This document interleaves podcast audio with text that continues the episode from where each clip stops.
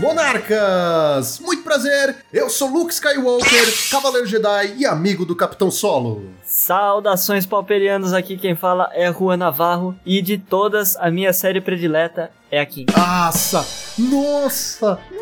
Quinta série. Sa é, não, vamos lá. Não, tem que ir, né? Tem que ir agora. Vamos lá. Sa é, pô, me perdi, cara. Enfim, saudações navegantes de todos os planos. Aqui quem fala é Gabriel Gonzalez. E cinema bom é aquele cinema que a gente não entende e também não sabe opinar, como já diria nossa gloriosa Scarlett Johansson. Ah, mas ela não é a mãe da Cleo Pires, né? Do Fiuk, né? Scarlett não é mãe do Fiuk, não. Nosso conhecimento de cinema é tão bom quanto nosso conhecimento de Magic. Uau! Glória Pires, Glória Pires, mas não é a mãe do Fiuk. Peço desculpas aí a, a, a Glória Pires. É, exatamente, senhoras e senhores, estamos.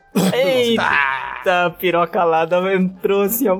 Esse episódio ele promete muita coisa, né, gente? É, senhoras e senhores, estamos aqui para o nosso segundo episódio de Além do Magic, a nossa série em que nós damos aquela relaxada do Magic e falamos qualquer groselha. E hoje a groselha em específico são filmes e séries que nós amamos. Então é tudo isso e muito mais logo depois da parte que falamos de Magic. Mas vem cá, né? a gente não ia falar de Elden Ring hoje, não? Caraca, fodeu. Tô na pauta errada, gente. Foi mal, hein? Foi O mal. único ring que a gente vai falar é Senhor dos Anéis, Lord of the Tá bom. Ring. mais Então vamos lá.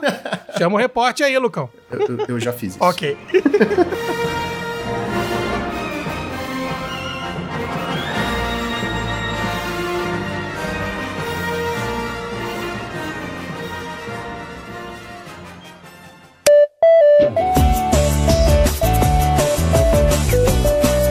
Muito bem, preparado para mais uma semana de Pauper neste maravilhoso podcast. Sim.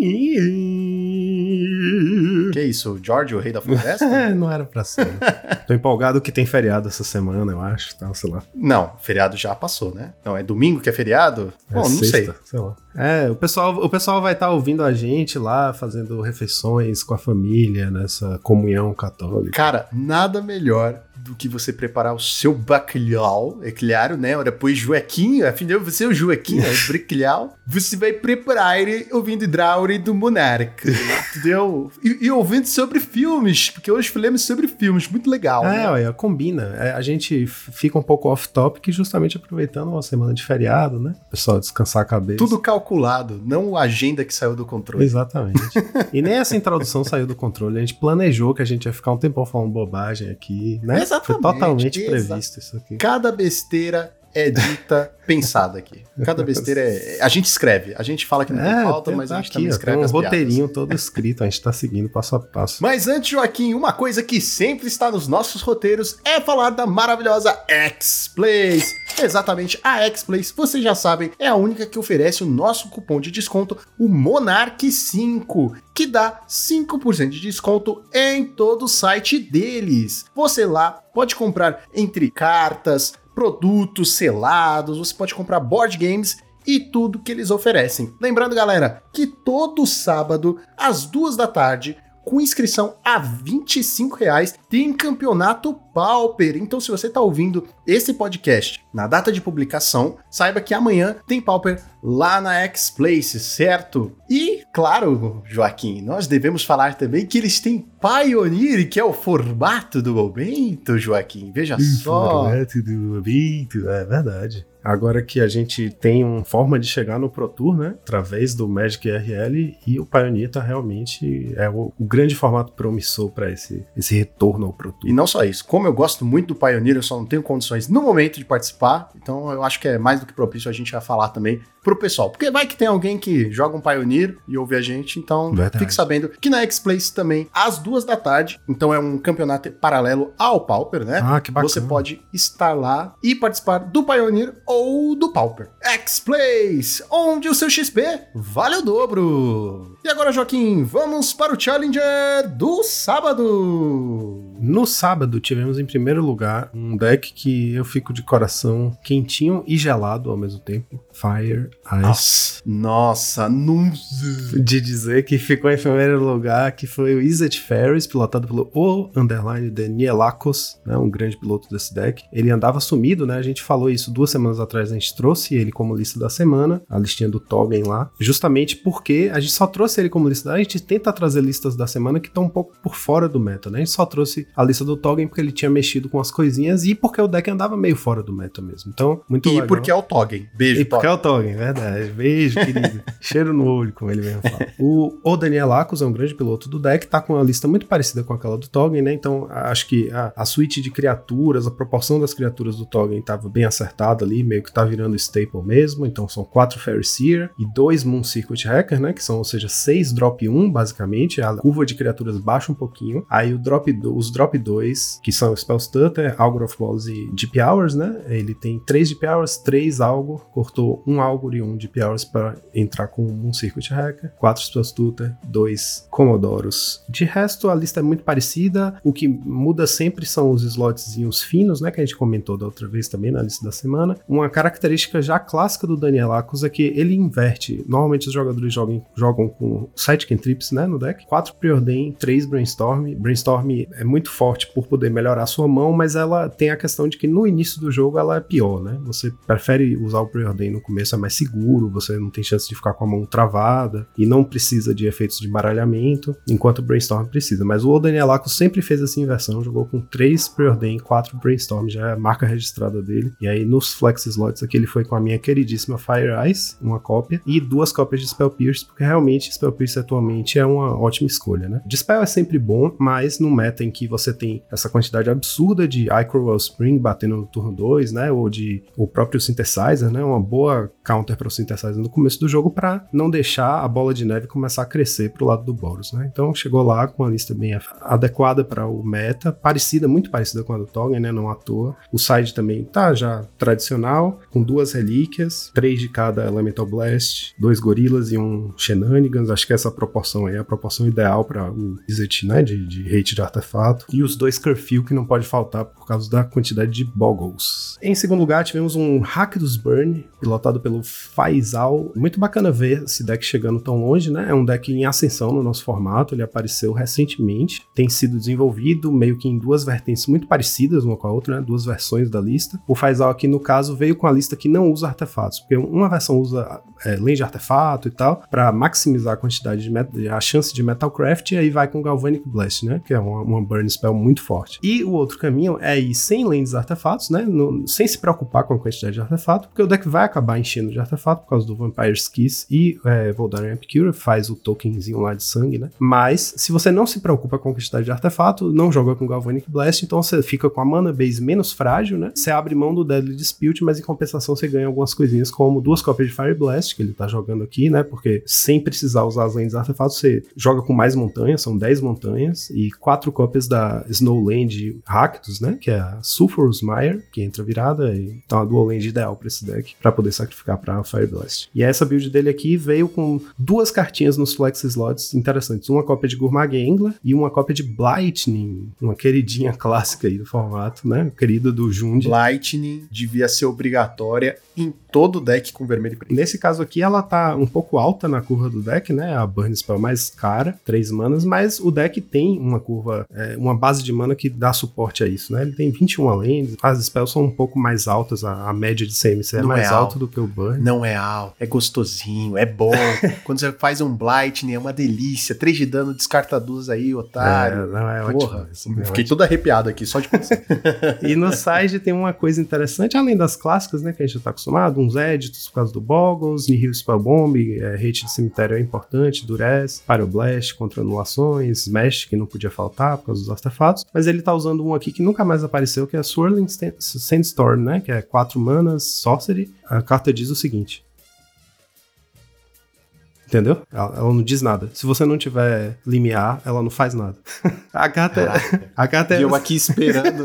a carta, essa carta é muito engraçada por isso, porque ela não faz nada se você não tiver limiar. Mas esse deck atinge limiar muito fácil, tanto é que joga com Gourmag. No limiar, ela causa 5 de dano a cada criatura não voadora. Então é um sweeper, né? Muito bom pra, sei lá, o Affinity enche a board de bicho, você não tem mais como voltar. Aí você tem a chance de comprar essa Sandstorm aí, limpar mesmo. O deck quase não usa criatura, então vai. Pouco vai vai se prejudicar, né? Então eu acho massa que tenha rolado esse segundo lugar de challenge, porque é um deck que vem batalhando, né? Vem conquistando espaço. Eu acho muito legal. Um deck muito gostoso de jogar. Já joguei com ele. Ele é um deck rápido e a vantagem que ele tem, assim, ele é um pouco mais lento que o Burn convencional, né? Porque tem duas cores, tem que ter mana fixing, etc. A curva um pouco mais alta, mas em compensação, tudo que ele faz, ele compra carta. Então ele não perde o gás, né? Ele gira em torno de usar os Blood Tokens para reciclar cartas e castar no Madness para comprar a próxima carta. Então, imagine se o Burn, além de dar um de dano, pagasse um a mais de mana para já dar um draw. É basicamente essa a ideia do deck. Em terceiro lugar, tivemos o Grixis Affinity, pilotado pelo Moged. Brincadeira, Moged. Moged, a gente chama ele de Moged. é que outro dia eu ouvi alguém falando Moged, eu achei muito engraçado. Com 4 Frogmite, 4 Minion Forcer, 2 Engla e um Crack Clan Shaman. E ele tá usando o que eu achei muito legal. Sempre feliz quando vejo essa carta aparecendo no Affinity, quando alguém acha espaço para ela. Duas cópias de Metallic Rebuke, né? Que é aquela dois quaisquer um azul instante. E ela tem improvisar. Seus artefatos podem ajudar a castar essa mágica. Cada artefato que você vira paga um de mana incolor do custo dela. E ela anula a mágica a não ser que o oponente pague 3. O controlador pague 3. Então é um mana leak que custa uma mana a mais, mas que pode também custar um, um mana a menos. E na maioria das vezes vai custar um mana a menos, né? Pode virar um Frogmite que tá lá parado, pode virar Chromatic Star, Blood Fountain, Blood Token,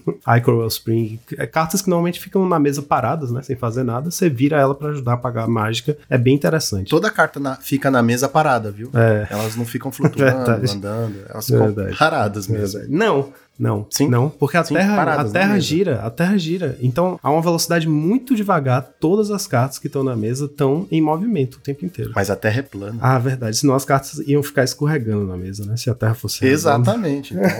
Então, Ciência, você vê por aqui. Bom, enfim, Metallic Rebuke é uma carta que eu acho muito legal, mas entendo que não é sempre que o Affinity acha os slots pra ela, mas realmente o Grixis Affinity tem, né, uns flex slots, tanto que ele tá jogando com uma cópia de Terrarium aqui pra o Luffy infartar. É. uma cópia de Terrarium. melhor carta do Magic. Uma cópia de Terrarium mostra que o deck tem seus slots flexíveis, né? Às vezes o jogador bota uns durez, às vezes vai com remoção a mais, às vezes vai com Spell Piece de main, enfim. Eu acho massa o Metallic Rebuke. Que é que ele tá com 10 cast, né? 4 da Dispute, 4 Thoughtcast e 2 Reckoner's Bargain. E o side dele também é bem concentradinho, só tem 5 cartas diferentes. 4 Pyroblast, 4 Hydroblast, 3 é, Crack Clan Shaman, ou seja, ele tem um total de 4 possíveis pós-side, 1 Durez e 3 Gorilla Shaman. E essa build dele também com uma cópia só de Makeshift. Acho que o, o Luffy também infartaria. Em quarto lugar, tivemos o Inside Out Combo, outra coisa que recentemente aconteceu, né? A gente teve uma aparição super celebrada de Inside Out Combo. Interessante ver esse deck voltar ao palco. Pilotado pelo Zoom aqui. Zoom. Como é que fala isso? Zoom.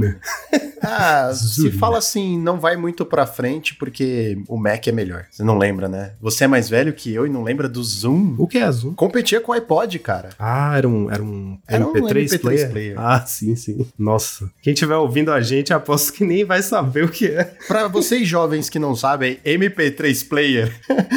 Só os velhos vão saber o que é o MP3 player, cara. Até a iPod virou uma coisa meio artefato raro, né? Antiguidade. Falar em iPod, assim, parece tão estranho. É, Enfim, parecido com a build que a gente viu, né, da outra vez, que, que teve essa inovação que parece que colou aí de usar Wedding Invitation no lugar do Shadow Rift, que é uma instante azul. Tem suas vantagens ser instante azul e custar um a menos, mas a principal desvantagem é que Dispel tá em todo lugar, Red Blast tá em todo lugar, então é uma carta importante pro combo, a menos para o oponente poder anular, né? Um artefato resolvido, a habilidade dele de sacrifício pra anular é muito difícil. Tem o caranguejo aí, só para os chatos de plantão falar, não, mas tem o caranguejo. Eu sei que tem o caranguejo, mas o Edge Invitation muito mais chance de ficar na mesa lá e poder ativar na hora do combo. Eu acho uma, uma tecnologia interessante. Aqui tá usando o Whiteout, né, que é aquela instante verde para poder não precisar ter a mão cheia para combar. E ainda teve umas pequenas novidades aqui nessa lista específica, duas cópias de Impulse, é uma carta interessante para decks combo, né? É um, uma cantrip que quase tutor, né, que cava mais fundo e instant speed e três cópias de Pique. Eu amo essa carta, cara. Adoro ver ela aparecendo. Pique é um azul instante, olha a mão do jogador alvo, compra uma carta. É uma Gitaxian Probe justa. É muito legal, porque é isso, é uma cantrip, ela, você não manipula o topo, né? Você só compra uma carta, mas é isso, você não perde nenhuma carta na mão para em compensação ter informação perfeita do que o oponente tem na mão e saber se você pode combar em paz. Agora acabei de perceber que você pode fazer a maldade de fazer ilha, vai, antes da sua main phase, o cara deu draw antes da sua main phase, exato, você faz pique. exato. Eu sei tudo que você tem na mão. Exatamente, cara.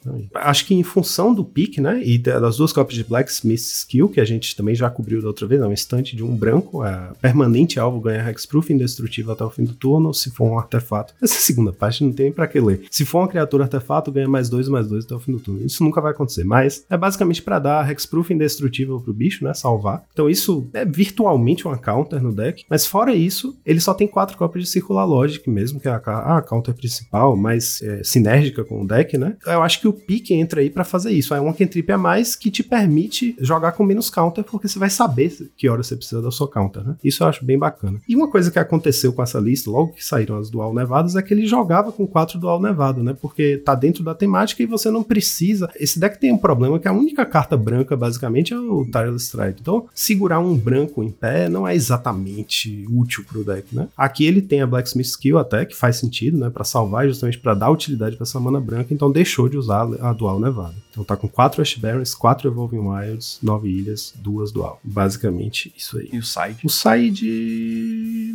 Uma montanha. Ah, é, isso, pô, ainda bem que você me lembrou. Eu sempre acho bacana quando os decks fazem isso. Como esse deck tem 8 é, Fatlands, né? Outra homenagem a mim, outra, outra coisa que fazem meus olhos brilharem, você bem sabe disso. Cara, eu tô esperando o dia que vai ter uma Fatland que busca Fatland.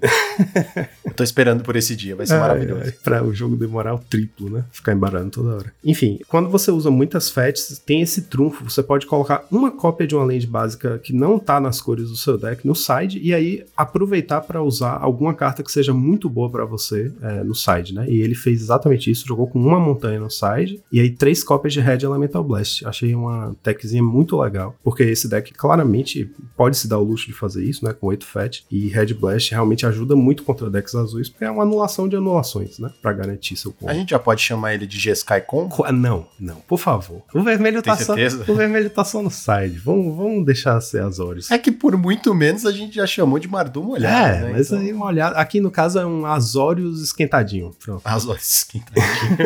a gente também pode falar que é o Divertidamente com. Por que divertidamente? Ah, Inside Out, verdade. Porque tem um filme da Disney. É, exato. tem um filme da Disney. Meu Deus, a gente tá muito engraçado hoje. Muito engraçado. Espero que as pessoas estejam rindo, senão vai ser uma vergonha essa Em quinto lugar, para seguir com a trend do meta, né? Uma Boros Synthesizer pilotado pelo Lord Egg. Rei dos ovos. Rei dos ovos. Aí, ó, na Páscoa, nada melhor do que o Lord Egg. Ele tinha que ter ficado em primeiro lugar. É o carro que passa aqui na frente de casa, o Rei dos ovos. Essa, essa build aqui, eu só lembrei de você porque ele tá jogando com três cópias da Foundry Helix. Essa cartinha sempre me lembra você, cara. Eu sei que você torce para um Boros Burn vingar no Pauper um dia. Esse dia tá chegando cada vez mais perto. É, mas ao mesmo tempo tá tão longe, né? É. mas, pô, legal. Ele fez top 8 aqui com três Helix no deck. Achei massa. O deck tem esse trunfo, né? Você acaba fechando muitos jogos usando suas Burn Spells na cara do oponente. Então, ter três cartas a mais que causam 4 de dano só te ajuda nessa causa. E ele tá fazendo uma coisa interessante também que muitas cópias do Synthesizer têm feito é abandonar o Makeshift Munitions. Não tá mais usando. Só no side. Ele jogou pro side as duas cópias e no main tá sem nenhuma. Porque aqui ele tem 4 Kudota Rebirth e 3 Foundry Helix com fonte de sacrifício, né? Pra aproveitar melhor a Icro Wellspring. Em sexto lugar, eu acho que como ref reflexo aí, eco da influência do Paupergeddon, um Jeskai Ephemerate que não andava aparecendo tanto, né? Nos nossos top 8 aqui. Pilotado pelo Pepe Isra. Eu tô, eu tô chutando, sabe? É Pepe Isra. Isra de Israel. Que nem tem o Traben Inspector Arg de Argentina. Enfim, enfim, vamos voltar aqui. É, um Jeskai Ephemerate, a gente falou, né? Quer dizer, vocês falaram, eu não tava aqui, é, na semana passada, que cobriram o Paupergeddon, né? O grande evento de Pauper é, italiano, que o Jeskai Ephemerate é um deck engraçado porque os italianos amam esse deck. E ele é um deck forte, claro, ele tá aqui, não à toa, né? Mas eles amam com razão, viu? É, é bom demais, É, o deck é muito cara. forte. Eu fiz verdade. top 3 na X-Place com ele. Ah, legal. Foi muito bom. É, massa, massa. E você tava nessa build também que não tá mais usando o Galvanic ou você tava com o Galvanic? Nem fudendo, porque o mall não reflete a realidade das lojinhas, tá? é muito diferente, cara. Não acho que usar Fire Ice, quatro cópias de Fire Ice, seja tão bom assim, tá eu ligado? acho exagero. Pelo menos nas lojas, eu acho que não compensa, não. Mas eu colocaria duas cópias de Fire Ice e duas de Galvani. Ele tá aqui, o, o Pepe Isra tá jogando exatamente com as 75 cartas que foram a lista do Menguti, né? Vocês passaram por isso, cobrindo na semana passada. O Menguti fez top 8, um evento de 226 pessoas. Ele fez top 8, é um jogador, né? Muito influente, um, um pro player. Pro player, entre aspas. Mas é, grande produtor de conteúdo, foi o primeiro campeão do Mythic Invitation, ganhou né, 250 mil dólares nesse, nesse campeonato. Um cara que tem uma influência enorme, ainda mais em formatos eternos, e ele é, sempre curtiu Pauper, né? Ele faz conteúdo Pauper de vez em quando, mas muito legal ele ter feito o top 8 de um evento desse, né? Porque é um cara de renome, assim, participar do evento traz até né, um certo prestígio ao evento. E ele foi exatamente com essa lista aí, Jessica Ephemerate, que ele já falou que ele gosta muito, e essa build é exatamente a do Mengut, inclusive com quatro Fire Eyes, que eu amo a carta, mas eu também, pouco, jogar com quatro cópias é, é, meio extremo. Acho que vai acabar muitas vezes você reciclando ela, né? Você usando o Ice para poder ganhar um tempinho ali e comprar a próxima carta. É isso que acontece. É que assim, eu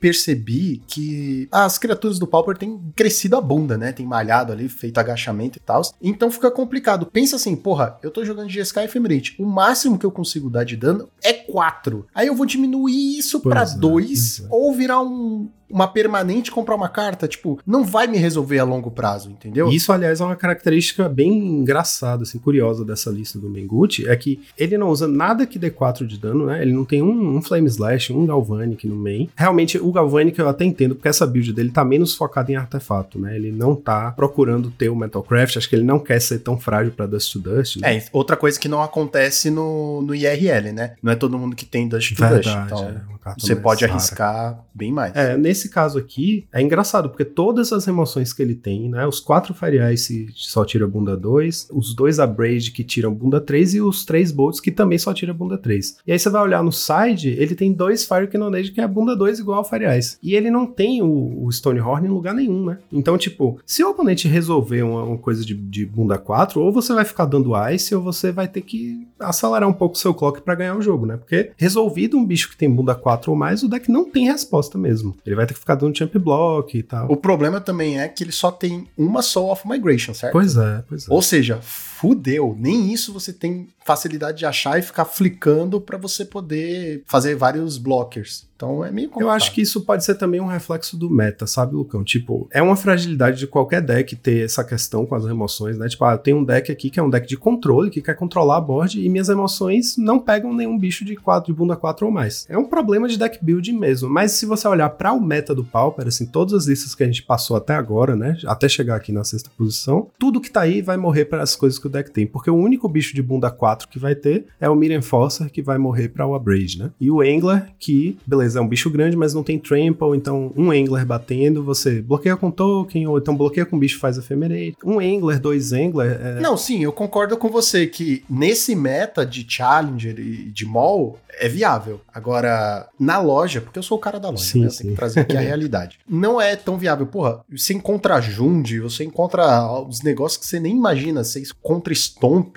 Porra, só os bichos que atropela e é parrudo, sabe? Sim, Infect, sim. cara. Então é outra parada. Sim, verdade. É isso. É, um deck de controle, para mim, tem que ter saída. Tem que ter alguma resposta para essas outras coisas, sabe? Nem que seja Journey no side, ou sei lá, Flame Slash, aquela outra. O Stormhorn no side. Stormhorn, é. Normalmente a resposta é essa, né? Você já tem bastante remoção para bicho pequeno no main. Se o oponente tiver muito bicho grande, você traz o Stonehorn do side e trava o campo de batalha. Né? Aproveitar essa deixa aqui desse Ephemerate, né, que foi influência do Paupergeddon, a lista direta do Mengucci, para dizer que, embora não tenha aparecido no top 8 nem no sábado nem no domingo, olhando as listas do top 32 dos dois eventos, eu encontrei várias listinhas que são que vieram do Paupergeddon. Então, a gente, né, vocês falaram sobre o Paupergeddon, um evento IRL, então ele vai ter um meta diferente, embora seja tryhard, assim, o pessoal, né, vai, vai tentar prever um meta de top decks, decks fortes, decks competitivos, mas também ao mesmo tempo o IRL nunca é igual ao MOL, né? Mas aí o que acontece de engraçado é que justamente acontece um grande evento desse IRL, né, influente, de jogadores muito é, de alto nível, aí as listas vão pra internet o pessoal pega a lista que veio do IRL e começa a usar na internet. Então aquele UB, que, que foi nossa lista da semana, semana passada, né, um B-Control com Angler e Algroth Bolas e Thorn, ele apareceu nesses challenges algumas vezes, aquela build mesmo, sabe? Então dá para sentir os ecos de um evento importante mesmo no, no mall, assim. Em sétimo lugar, tivemos o Against, o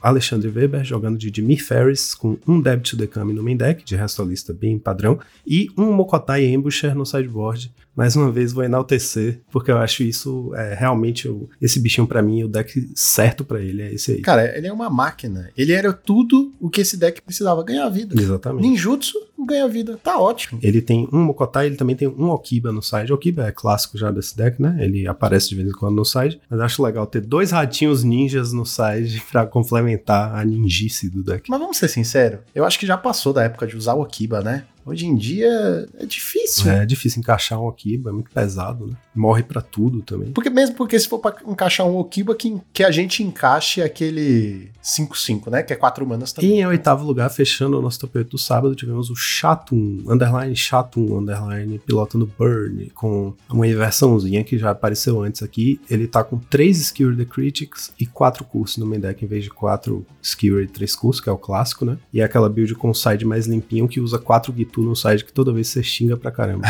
Eu tô, tô cansado. eu vou xingar. e os top decks foram, em primeiro lugar, Affinity e Dimir Fadas com 8 decks, 14% do meta cada. Segundo lugar, Burn com 7 decks, 13% do meta. E terceiro lugar, Boros Synthetizer com 4 decks, 7% do meta. E agora vamos ao Challenger do domingo. Tematicamente aí com a semana do feriado de Páscoa, tivemos um ovo, dois ovos, três ovos e um Tron, um Egg Tron, ficou em primeiro lugar, pilotado pelo Garrusky, outro deck que o Lucão odeia e xinga muito no Twitter. No caso, xinga Ah, não muito aqui nada. mesmo. Não faz nada, o deck não faz nada. É, eu ainda destaquei aqui uma cópia de Jace's Erasure, uma cópia de Golem Foundry e duas cópias de Fangre Marauda. É o que ele tem mais próximo de Win Condition aí. O deck realmente tá contando tanto que ele vai comprar o deck inteiro que ele nem se preocupa em jogar com mais de uma cópia das Win Conditions dele. Ele não se preocupa em respeitar o o desprezo é tão grande. São 29 artefatos, 29 artefatos, quase tudo compra carta, né? Então é um deck que vai jogar carta, compra carta, joga carta, compra carta. Então na mão do jogador errado, o, o jogador não vai saber direito o que, que ele tá tentando fazer. Se tudo que ele faz só faz comprar a próxima carta que ele joga. Então, jogo, compro, jogo, compro, jogo, compro, jogo, compro, e aí? Mas ganhou o challenge.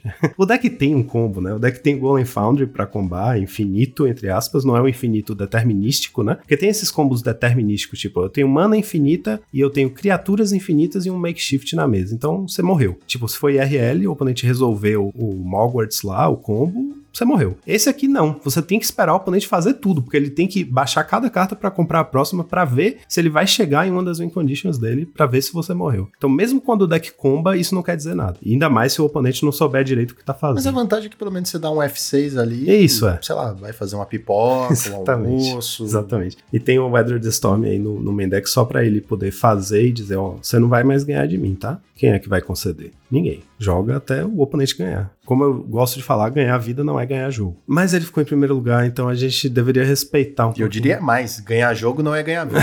Mas ele ficou em primeiro lugar e, né, a gente devia tentar respeitar, mas pelo visto não vai rolar. Eu e você não conseguimos respeitar esse deck. E aí, boa sorte pra quem for jogar a liga essa semana, porque ganhou o challenge, vai estar em todo canto. Em segundo lugar, tivemos o Boros Synthesizer, pilotado pelo Traben Inspector Arg. Olha aí, eu falei dele, ele apareceu. É, a build dele é um pouquinho diferente, é, com 4 Cleansing Wildfire, é, apesar de só usar 5 lands indestrutíveis. Eu destaquei isso porque eu acho interessante. Eu não acho que é um erro de deck building, eu acho que ele não foi com essas Wildfire pra rampar. Esse deck não precisa rampar. A gente tá cansado de ver, né? O, o Synthesizer joga com a curva baixa, não tem cartas de custo alto, ele não precisa rampar. Ele tá jogando com essa Wildfire pra pegar o oponente. Tem rolado muito Azorius Familiars, né? Tem rolado muito Tron. Então eu acho que ela tá aí pra quebrar a perna do oponente. Até o Affinity, né? As lentes destrutíveis do Affinity sofrem muito pro Wildfire. Porque muitos Affinities jogam sem básica nenhuma. Então eu acho que ele tá usando o Wildfire aqui de uma forma muito mais agressiva do que de para benefício próprio, sabe? Tanto que só tem cinco lentes indestrutíveis. Se ele quisesse realmente rampar, ele teria que ter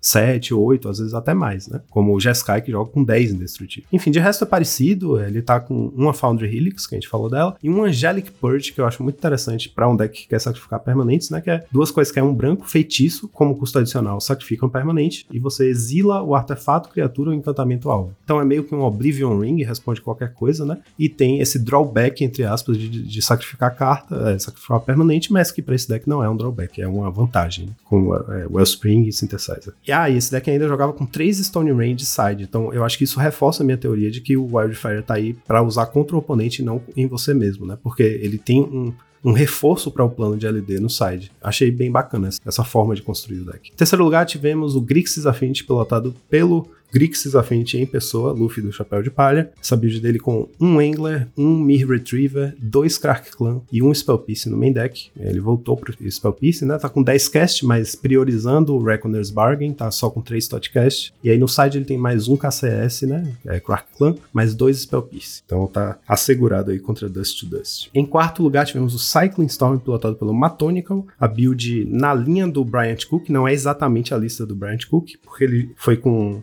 uma policy de seguro, né? Ele foi muito mais cauteloso, em vez de jogar com 12 lanes, ele foi com 13. Olha só, muito mais sensato, né? Muito mais seguro, para não ter que ligar tanto, jogar com 13 lanes. 4 Pyroblast no side, então para isso ele tá jogando com a montanha no main mesmo, para ganhar slot no side, né? Já que o side usa cartas vermelhas e verdes, então ele tem que ter a floresta no side, enfim, aquela história de usar cores complementares no side como splash. Mas a build do Branch Cook, ou seja, ela é núcleo dela é UB, né? Com Jihad Exploit, Mystical Teachings e é, Repository Scab, o bichinho que faz o arqueomante sacrificando o bicho. Em quinto lugar tivemos um de Mi Ferris pilotado pelo Backoff, com dois é, Suffocating Filmes no main deck, e no side de interessante ele tinha dois Anu e um Reaping the Graves. Essa carta não costuma aparecer nesse deck, né? Mas é, é, bem interessante, é muito forte na Mirror, mas é justamente o deck não tá tão em alta assim, então a Mirror talvez não esteja acontecendo tanto, mas eu acho sempre legal ver o Reaping no side. Em sexto lugar tivemos outro Bixis Affinity, pilotado pelo Vini Underline Torres, a build dele é muito parecida com a do Luffy. Um Angler, um, um Me Retriever, um Trinket Mage, que o Luffy não usa, e uma Nihil Spell Bomb no main deck, dá pra entender, né? Porque o Trinket Mage pode buscar ela, então é meio que um card utilitário que tá no main para ser buscado para a caixinha de ferramentas do Trinket Mage. E no side mais um Crack Clan e dois Spell Piece para se garantir contra Dust to Dust. Em sétimo lugar tivemos o Stomp, pilotado pelo Ixidor29. Nada de novo, a mesma lista de sempre, né? Tipo, como a gente Coitado fala. do Stomp, né? Não ganha nada de novo faz um tempo. Mas aí, de vez em quando, tá aí, aparece. Você falou, a gente tava falando, né, do Jeskai, de não ter remoção para bicho grande. O Stomp, se você começa a fazer muito isso, o Stomp vem e se aproveita disso, né? E em oitavo lugar, fechando o top 8, tivemos o segundo Jimmy Ferris do Top 8, pilotado pelo Chicho Ojira, a versão dele com um Chainers no main, dois Ponder também, ele joga com 9 Cantrips e no side 3 Relíquias, ele foi extra assegurado contra cemitérios. Não tivemos top decks, então vamos para a listinha da semana.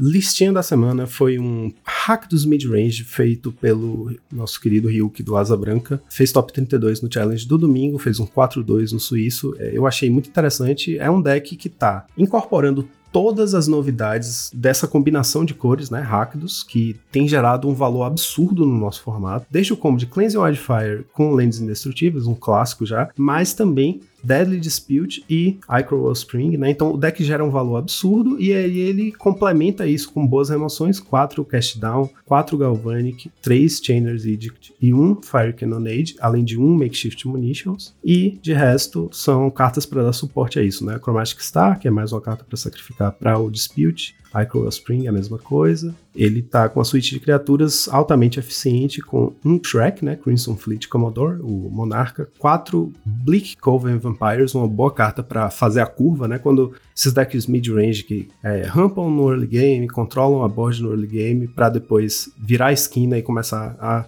ganhar o jogo. Esse deck faz. Essa carta faz esse papel muito, muito bem. É uma carta que sempre me surpreende o poder dela, que é 3 quaisquer preto, preto, 4/3 Vampiro Guerreiro, e ele tem Metalcraft. Quando ele entra no campo de batalha, se você tiver 3 ou mais artefatos, ele drena 4 de vida do oponente alvo. Então, ele, ele bate 4, ele já entra tirando 4 e te ganhando 4 de vida. Ele é perfeito para esse papel, né? Quando você estabilizou e quer ganhar o jogo, ele entra, ele recupera a sua vida para você ganhar fôlego e ele vai bater muito forte. E fora isso, quatro boarding party, né, no topo da curva. O ideal aí é fazer um boarding party achando o Bleak Coven Vampires. Acho que é o único hit ruim desse, a única coisa ruim que esse boarding party pode achar no deck são as três Chromatic Star, mas mesmo elas com um de mana viram um draw, né? Então nem é exatamente ruim. É só é só um xoxo, mas não é ruim, né? Não é, não é como se fosse fazer um boarding party e achar um Expedition Map. E ele tem um Blood Fountain, né? Pra poder ter uma certa longevidade. É porque pode, É, né? pois é, porque pode. porque pode. Duas cópias de Ardent Elementalist, apesar de não estar com Reaping the Graves no main, ele tem um Reaping no side. E o side dele conta com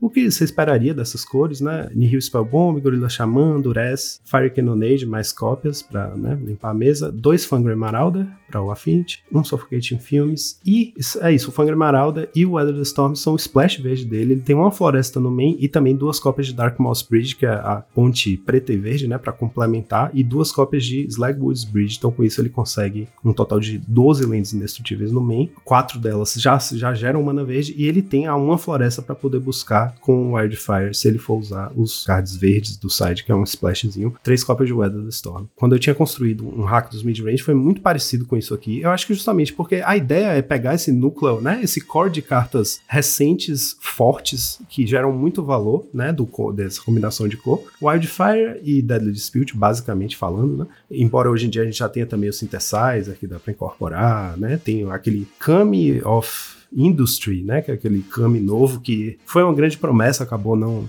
não indo muito longe, mas encaixaria nesse deck, por exemplo acaba saindo muito parecido, a build parecida, e também como o Ryu que eu tinha feito isso, um splash verde com uma floresta no main e três Weather Storm no side, porque o deck tem como ganhar vida com o Bleak Coven, mas às vezes você precisa de mais velocidade do que isso, né? Então contra um Burn, por exemplo, esses Weather Storm aí garantem a vitória. Eu acho muito bacana porque é uma espécie de jundão da massa, né? Ele tá jogando verde como um splashzinho lá no side só, mas a essência é parecida, você começa rampando e controlando a board, depois você vira a esquina e atropela. Eu acho esse plano de jogo sempre muito legal. O bacana dessa, desse estilo de, de, lista, assim, é que joga com muitas cartas que geram valor, mas essa lista em si, né, não é exatamente o que os oponentes estão é, acostumados ou preparados para enfrentar. Então, a gente vai ver você fazendo land artefato virada no turno 1, aí pensar, ah, é Affinity. Aí no turno 2 você faz outra land e faz um Icon Wellspring. É pronto, é Affinity. Então o oponente começa a montar a board dele para se preparando para um Affinity e você tá totalmente longe de ser um Affinity, né? Pega muita gente de surpresa. Eu acho uma lista muito legal. E acho que pode vingar super nesse método. Vamos lá. Eu vou dar para este deck nota Sim. Olha só! Caramba! Porque eu tô de bom humor, a gente tá de bom humor. Ah, legal. Só por legal. isso. Não, mas cara, é um deck legal, é um deck muito bacana, com interações muito legais, e como você falou, tira o melhor das duas cores, né? De todas as interações que a gente recebeu nos últimos tempos: Deadly Dispute, Cleanse Wildfire, tem canhonada, tem Makeshift Munitions tem tudo, tem aquele pequeno splash, nós percebemos, Ryuk. Nós percebemos que é um Jund disfarçado, tá? nós reparamos, não vem não que a gente percebeu. É um Jund a paisana. Um Jund a paisana, exatamente. Então, tem aquele splash legal que não abusa, né? Ele é simplesmente aquele splashinho para ter a proteção ali contra um burn, que, né, essas cores não oferecem, a proteção ali contra um affinity para segurar o jogo. Então, é um deck muito legal, muito bacana. Eu dou nota 5 porque de caro, acho que não tem nada aqui. Deadly Dispute, tem Deadly Dispute, tudo bem. Então eu vou dar 4.9, beleza? Vamos abaixar pra 4.9, porque tem 4 Deadly. Oh, que Deadly Dispute... Bateu na trave. Na trave, 4.9. Desculpa, eu tinha esquecido que Deadly Dispute tá 20 reais a mais barato. A culpa não é dele, a culpa é do mercado. Isso, exato. Maldito mercado financeiro do Magic.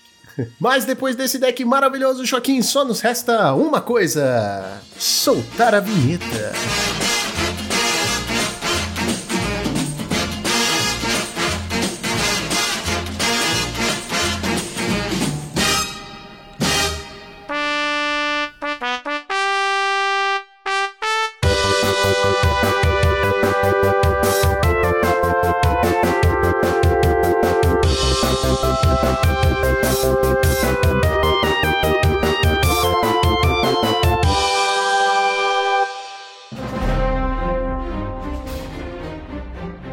Gonzalez, Oi. eu fiz o que você ficava implicando e falando pra mim fazer. Eu finalmente comecei a assistir a série do, do Star Wars, Clone Wars. Eu comecei finalmente a assistir Clone Pô, mas Wars. Clone Wars é bom pra caramba. Peraí, vamos lá. Não, eu sei, que- quer dizer, eu não sei ainda, né? Eu não assisti tudo, eu tô começando agora, eu tô na primeira temporada, tá chato pra caramba, entendeu? A animação é terrível, mas eu tô confiando na sua palavra. Caraca, já começou esculachando, né? Não, cara, é que eu tenho um problema com a animação, tá ligado? Tipo, eu gosto, mas eu não tenho saco pra ficar assistindo 10 temporadas de Vamos lá, animação. vamos lá, vamos lá. Pra você que, assim como o Lucão, tem a resistência, né, sobre Na resistência. Foi uma piada Clone de Star Wars, Wars, né? Foi uma Olha, piada olha a de Star trocadilho, Wars? a resistência. A resistência. Ah, é, aqui também é bom. Você que é um bom. rebelde de Star Wars.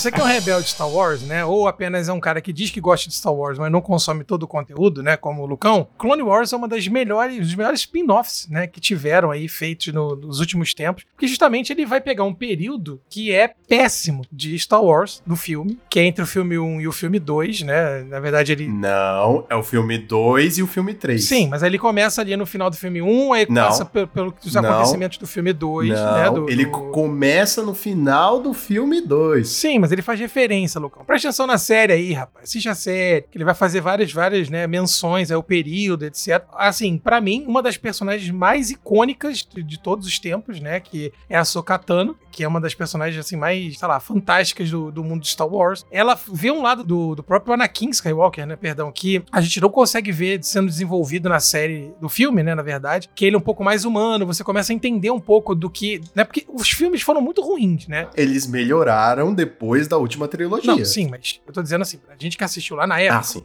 Né, Era, era. Eles foram decepções muito grandes. Eu etc. protesto. É, é que você é jovem, você não sabe o que é bom, entendeu? Jovem não sabe o Ah, que é eu bom. gosto, gente, daquele filme muito bom. Não, não é que, assim, veja bem, não é, não é que eles são, assim, são, que não tem como ver. Porque o que acontece? Até aproveitar o- a oportunidade, né? Pra eu assistir Clone Wars, eu revi o primeiro filme, né? Eu vi a trilogia antiga e tal, pra poder meio que relembrar algumas coisas, etc. E aí faz sentido, entendeu? Só quando você vê os filmes pelados, sozinho, eles ficam meio sem graça, né? Você acha, Sinceramente, não é um pornô, cara, pra você assistir pelado e sentir-se alegre, né? Você sabe. Porra, Lucão. Mas, mas você sabe muito bem que, assim, a- o Anakin, ele vira o Darth Vader meio de forma, sei Brusca. lá, fria, né? É, meio... Você tá falando que o, o lance dele, tipo, de se tornar Darth Vader não é convincente. Que é, muito não é rápido. Uhum. convincente, é muito, é, é muito, muito boboca, entendeu? E aí você meio que fica, ah, pô, legal. E aí não, cara, no, no Clone Wars você consegue ver um pouquinho a- o, o Anakin Skywalker, né, o porquê que ele não é só porque ele matou as criancinhas lá, entendeu? É porque na verdade ele, enfim, teve todo uma, um desenrolar e a própria relação dele com a Sokatano, quer dizer, que você que vai ver Mandaloriano. Que a gente também vai falar. É, que nós também vamos falar, você vai ver que, pô, o porquê que ela aparece ali, entendeu? Uma personagem que tem, tem, um, tem um peso. E quando você vê o Clone Wars, ela te dá um embasamento. É, mas E na fora, primeira cara, temporada que não dá. Não dá. não dá, Ai, não, não ela dá, é não dá, relaxa, pra não caramba. dá. Carece de, de afeto e afago. Mas assim, é, é, é uma baita série, cara. E eu, eu tenho muito carinho porque você vê o próprio desenvolvimento dos clones em si, sabe? O desfecho da série é muito forte, é muito poderoso, assim, você fica, pô, arrepiado, cara. Eu, eu, eu sou muito fã. Eu acho que o Juan não assistiu. É, não, na verdade, na verdade, na verdade, eu assim, assisti. Sabe quando você assiste picado? Porque passava na TV? Ah, Aí é. Emanuele, pô, é Então, outra coisa. Foi, Nossa, foi esse meu o Deus. caso, assim. Foi esse o caso. Então, tipo, só que assim, não me conquistou muito, assim, os, o pouco que eu vi, porque quando você vê um negócio picado, na verdade, meio que. É frango. O que que foi? Não É tô frango. entendendo. Não, se você vê um negócio picado é porque é frango. Deixa eu falar. Não sei qual foi a piada pior. A minha do, do Lucão, Amiga. né? Tá doido. A minha foi difícil. Porra, Hoje esse programa-. Não, mas então, eu tô realmente esperando, cara, que essa série melhore. Porque eu sei Mas que vai, toda primeira temporada é uma merda. Por exemplo, uma primeira temporada que é uma bosta. The Office.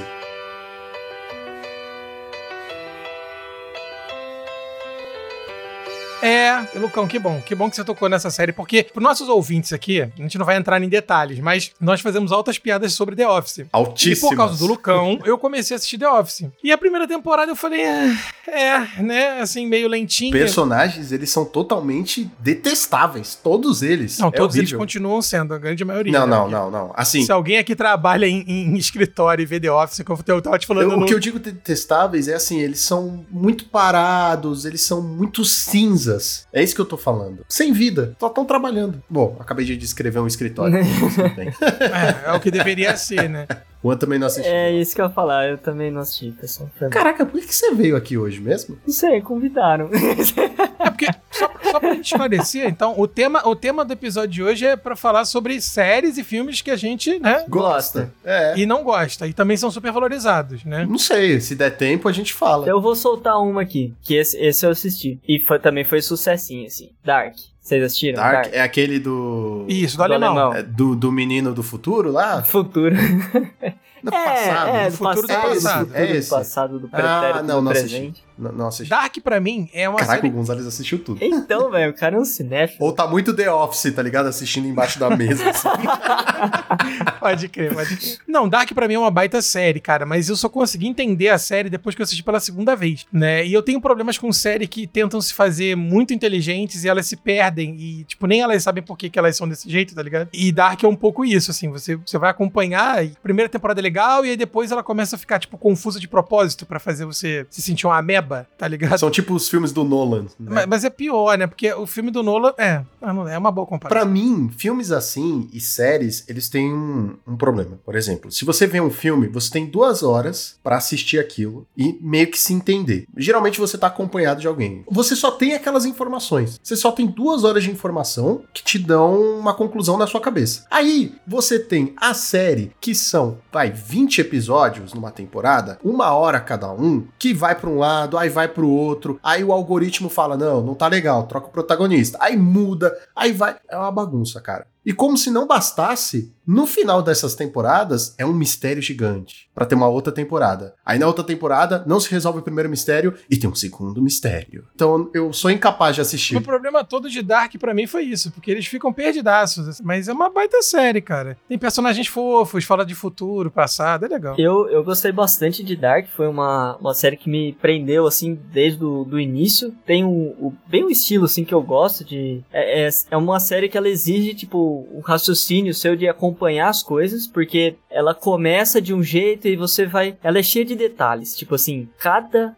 coisa importa. E mesmo coisas assim que você vai passar desapercebido. E foi interessante porque eu comecei a assistir junto com a minha namorada. E aí, assim, ela. A gente terminou a primeira temporada. Aí a gente ficou um tempo sem, sem assistir, porque ainda não tinha saído a segunda. E aí, quando a gente foi entrar na segunda, ela não lembrava, tipo, direito as coisas. Aí eu assisti a primeira com ela de novo. E aí, a hora que eu assisti com ela pela segunda vez a primeira temporada, foi muito interessante, porque eu comecei a notar detalhes que eu tinha deixado passar da, da outra vez. E assim, eu conseguia fazer link, porque eu ainda lembrava a temporada, eu conseguia fazer link com coisas que vinha lá na frente. E a série é toda assim. E é muito interessante a trama, sabe, que o cara construiu, porque não é uma trama só envolvendo um tempo, ela envolve outros tempos, né? Porque como vocês sabem, é uma série baseada nessa questão de viagem temporal, dimensões paralelas e tal. Então, assim, o cara amarra tudo isso, ele vai amarrando cada vez mais, todas essas, sabe? E aí vai ficando um negócio cada vez mais complexo. Ele traz também várias teorias que inclusive são que fundamenta muitas coisas dentro da série, que são realmente teorias que existem na física, né? Muitas envolvendo, por exemplo, a parte de física quântica, né? Que é uma coisa que você vai observar ali só no, no micro do micro do micro. Mas ele traz isso, essas implicações, esses paradoxos, né? Tem vários paradoxos bastante famosos que são colocados na série. Tem a parte filosófica, por exemplo, lá do hermetismo, né? De Hermes Trismegisto também, que tá ali muito presente na série, o Caibalion e tal. Aí, na boa. O Juan sabe do que fala, tá, gente? Mas, mas não, não, não mas assim, eu tenho uma crítica também. Não é, nem tudo é flores. Apesar de tudo isso, dele estar tá falando bonito, isso já foi feito há muito tempo, com De Volta para o Futuro. Também puxa todas as questões filosóficas, puxa um monte de coisa, tem viagem no tempo, tem gente manipulando o tempo. Então, não é nada de novidade, desculpa. Mas não é de um jeito mais dark, assim, entendeu? Pegou a piadinha? Ai, nossa. É... Mas eu tenho uma crítica também a série. Tipo, ela é muito boa, mas eu achei que a terceira temporada, para mim, pelo menos, ela deixou um pouco a desejar. A primeira e a segunda são assim, cara, de tirar é, o chapéu. A terceira, valeu assistir por um motivo específico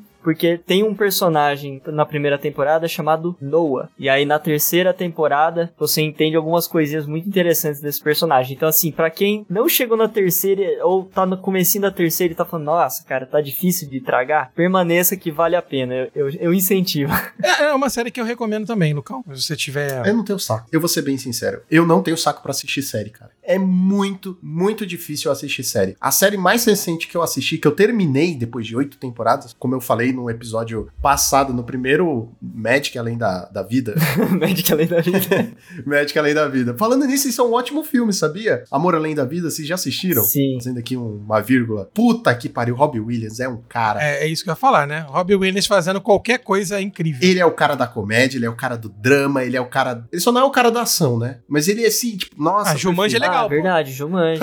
Jumanji é, é Jumanji é superação, realmente. Nossa, Ué, uau. Ah, não. Não é ah, drama, é né? É romance. Não, é sei lá. É, Eu vou ser bem sincero, eu acho ruim Jumanji. Eu não gosto de Jumanji. Bom, mas ele é bom na série. Não, no filme ele é excelente, maravilhoso. Manda muito bem. O Homem Bicentenário, Nossa, então, é brabo. filme dele, nossa. Sociedade dos Poetas Mortos também. Ah, esse aí eu. Captain, my Captain. É, mas esse ah, eu não. acho o quê? super O valorizado. quê? Ah, não, vai embora. Eu Pelo acho. amor de Deus. Não, na moral. Não, não, não. Eu acho que assim, de tipo, ele faz um bom trabalho, é legal, mas assim. Mas, peraí, peraí, é- peraí, peraí, peraí, peraí, peraí, peraí, peraí. Você tá falando supervalorizado o filme ou a atuação Não, dele? não, o filme. O filme. Não, o filme. A atuação dele sempre é impecável, é maravilhosa. Mas o filme, todo mundo. Ah, sociedade, sociedade, não, é incrível, não sei o que, Captain. No 3, Gonza, no 3, no 3 a gente aperta o botão, vai. No 3 a gente aperta o vermelhinho. É, não, vambora, vamos sair, pô. Não tem por que continuar essa vida, pô. Não tem como. Cara, esse filme é um dos filmes da minha vida. Esse filme é o filme da minha vida. Porque você é professor, aí é fácil. Caraca, cara, esse filme. Todo professor devia assistir esse filme, na moral. Cara, não tem como, cara. Esse filme é. Tá, mas fala aí uma cena sem ser Captain My Captain. Tá bom, olha só. Esse filme, na verdade, ele vai falar justamente sobre esses paradigmas da educação, né? Sobre esses protocolos de ensino, né? Sobre a massificação do conhecimento, sobre a ideia de que, na verdade, o ensino ele sai, ele deve sair do quadro, né? Do cuspigis. E aí ele usa, né? Esse cenário de uma escola tradicional, né? De um internato e a Inglês. quebra, né? É, inglês bem, bem fechado, justamente pra, cara, pra justamente quebrar essa paradigma de ensino, sabe? E não é só essa cena é muito clássica do Captain My Captain, mas ele vai falar sobre a ideia do carpe diem, né? A ideia de você aproveitar a vida. Cara, ele tem muitas mensagens profundas dentro do filme, né? Sobre a valorização, sobre esses poetas mesmo que vão trabalhar com essa filosofia do carpe diem, o próprio poema que vai inspirar ele, né? Que ele fala do botão das rosas, aproveita. Então, assim, tem várias mensagens muito profundas que são, assim, cara, pô, fantásticas, cara. Eu sou muito suspeito pra falar de, disso, cara. Não, não tem como, Não, cara. esse filme eu acho que ele é muito, assim, todo mundo, não, puta filme, não, Captain My Captain, mas não me convence não, cara. Eu acho os outros filmes dele muito melhores. Se a gente for falar de filmes dele, né? O Homem Bicentenário é um milhão de vezes pra mim melhor. A- Agora, agora eu posso estar falando bobagem, mas o, o Homem Bicentenário não é um conto do Asimov? Boa pergunta, eu vou pesquisar. É, eu acho que ele é um conto do Asimov, cara. Se eu não me engano. Ah, agora vocês foram num nível que eu não,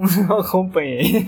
Você não manja de Asimov? Nunca ouvi falar. Ficção científica na veia, né, Caralho, cara. cara. Tudo bem, não tem nenhum filme bom do Asimov, né? Mas. Não, não tem, porque negou, negou avacalha o plantão, É. né? E bota, chamou, Ah, chamou sabe aquele Eu Robô? pra- É, exatamente. Eu Robô, Juan. Já assistiu? ver. É, sim, é dele? Não. Não, Não. O Asimov. Não, mas um- é tipo. Ah, não, tá aqui, ó. Não, I, então, Robot. não, mas o Asimov. É sim. é dele sim, é ó, sim, livros. o- o- I, Robot. O Homem Bicentenário. É dele Aham, também, não é? Sim. É porque o Asimov, ele é um dos principais escritores, né? Junto com o Philip K. Dick, enfim, essa turma toda de ficção científica. Que foi o próprio Asimov que criou a palavra robô, né? Que inventou a Isso, palavra é. robô. Caramba, não sabia disso. É, é muito legal, É, cara. é, Os é livros são das muito bons. Os livros são, tipo, muito inteligentes, muito legais. Assim, são livros basicamente de mistério envolvendo robôs. E é muito legal. Só que ninguém tem capacidade mental pra fazer filme. É, e aí bota quando vem, bota o Will Smith e fode a porra toda. É, tipo, não tem nada de ação, não tem super-heróis voando, robôs atirando. Não, é mais intelectual a parada. E é muito legal. Tem uns contos do Asimov que são fantásticos. Não, Então, recomendo. Eu sei que é, é de filmes e, e- e séries, mas se eu pudesse recomendar, né, alguma coisa de literatura, assim, eu tranquilamente recomendaria Asimov, que é fantástico. Apesar né? de que tá tendo a série Fundação também, né? Estão Então, que- falando que, que eu é- queria assistir. E é excelente, tá? É, é boa? Excelente. Pô, que chama? assistir, cara. A Fundação. Fundação. Fundação faz parte Que de, foi? de Entrou uma trilogia, né? De livros. Entrou Que é, barata? que, que é dito. Que é dito Ficou olhando, olhando o teto. Não, eu tô olhando meus livros. Ah, tá. Olhando É livros, mais fácil olhar na internet. Não, eu tô olhando que eu tenho. Eu o tenho cara aqui tem na estante, ô, Lucão. Ele é um, um cara Porra, mas é que é foda. É que vocês não estão vendo, mas aqui, ó, tá vendo? Mas é caro, né? Gente, É ó, é pera aí, eu vou descrever pros nossos ouvintes, porque o, o Gonza acabou de mostrar pra gente. Pra quem não tá vendo, o Gonza tem uma Ninguém tá prateleira. vendo, só a gente tá vendo. Uma tá? Quem não tá prateleira vendo. de 4 metros de altura por 10 de largura, cheia de livro. Cheia de livro. Tipo, sabe aquelas coisas E é assim só de, livro de ficção de científica. cara ricão, milionário, que tem, tipo, uma intelectualidade avançadíssima? É essa E estante. ele tá disposto a doar tudo isso pra uma bela. É, não entendi. Pra uma bela. A Dela. Bela e a Fera. Ah, nossa! Outro filme aí que merece ser dito. Ó, Gonza é fera. A Bela e a Fera é muito bom. Antes de a gente começar a falar de A Bela e a Fera, porque eu vou gastar um tempo aqui, que é meu filme favorito. Mas A Fundação É um livro incrível, Juan. Sério. Se um dia você tiver a oportunidade de ler, leia. Eu nunca consegui pegar na mão pra ler, tipo, eu só li alguns pedaços. Eu sei que tá tendo a série Você faz aniversário quando, Lucão? 4 de junho. Vai chegar aí na sua casa a coleção. Oba. Tô falando sério Autografada, Ó. autografada. Pô, vou mandar mesmo. Vou mandar Mas é, ele conta, pô, não tem como explicar em uma hora de programa, mas. Resumindo muito rápido, Lucão, se você me permitir Por favor. esse momento, o Asimov ele vai fazer uma, vai se inspirar, né, na, na queda do Império Romano para fazer uma, vamos dizer assim, uma distopia, né? Ele flerta muito com esse, com esse mundo da utopia e distopia, onde eles preveem o fim do mundo, né? A gente tem um personagem que vai prever o fim do mundo, né? O fim do mundo, o fim de tudo que é conhecido, Entropia. é que é a entropia. Então ele na verdade ele propõe a criação de uma biblioteca, né? Pra, de um local para uma fundação para juntar é uma inspiração a biblioteca de Alexandria para poder juntar todo o conhecimento humano. E aí tem outras coisas mais que eu acho que vale a pena não dar spoiler para você descobrir, né, de como ele chega a essa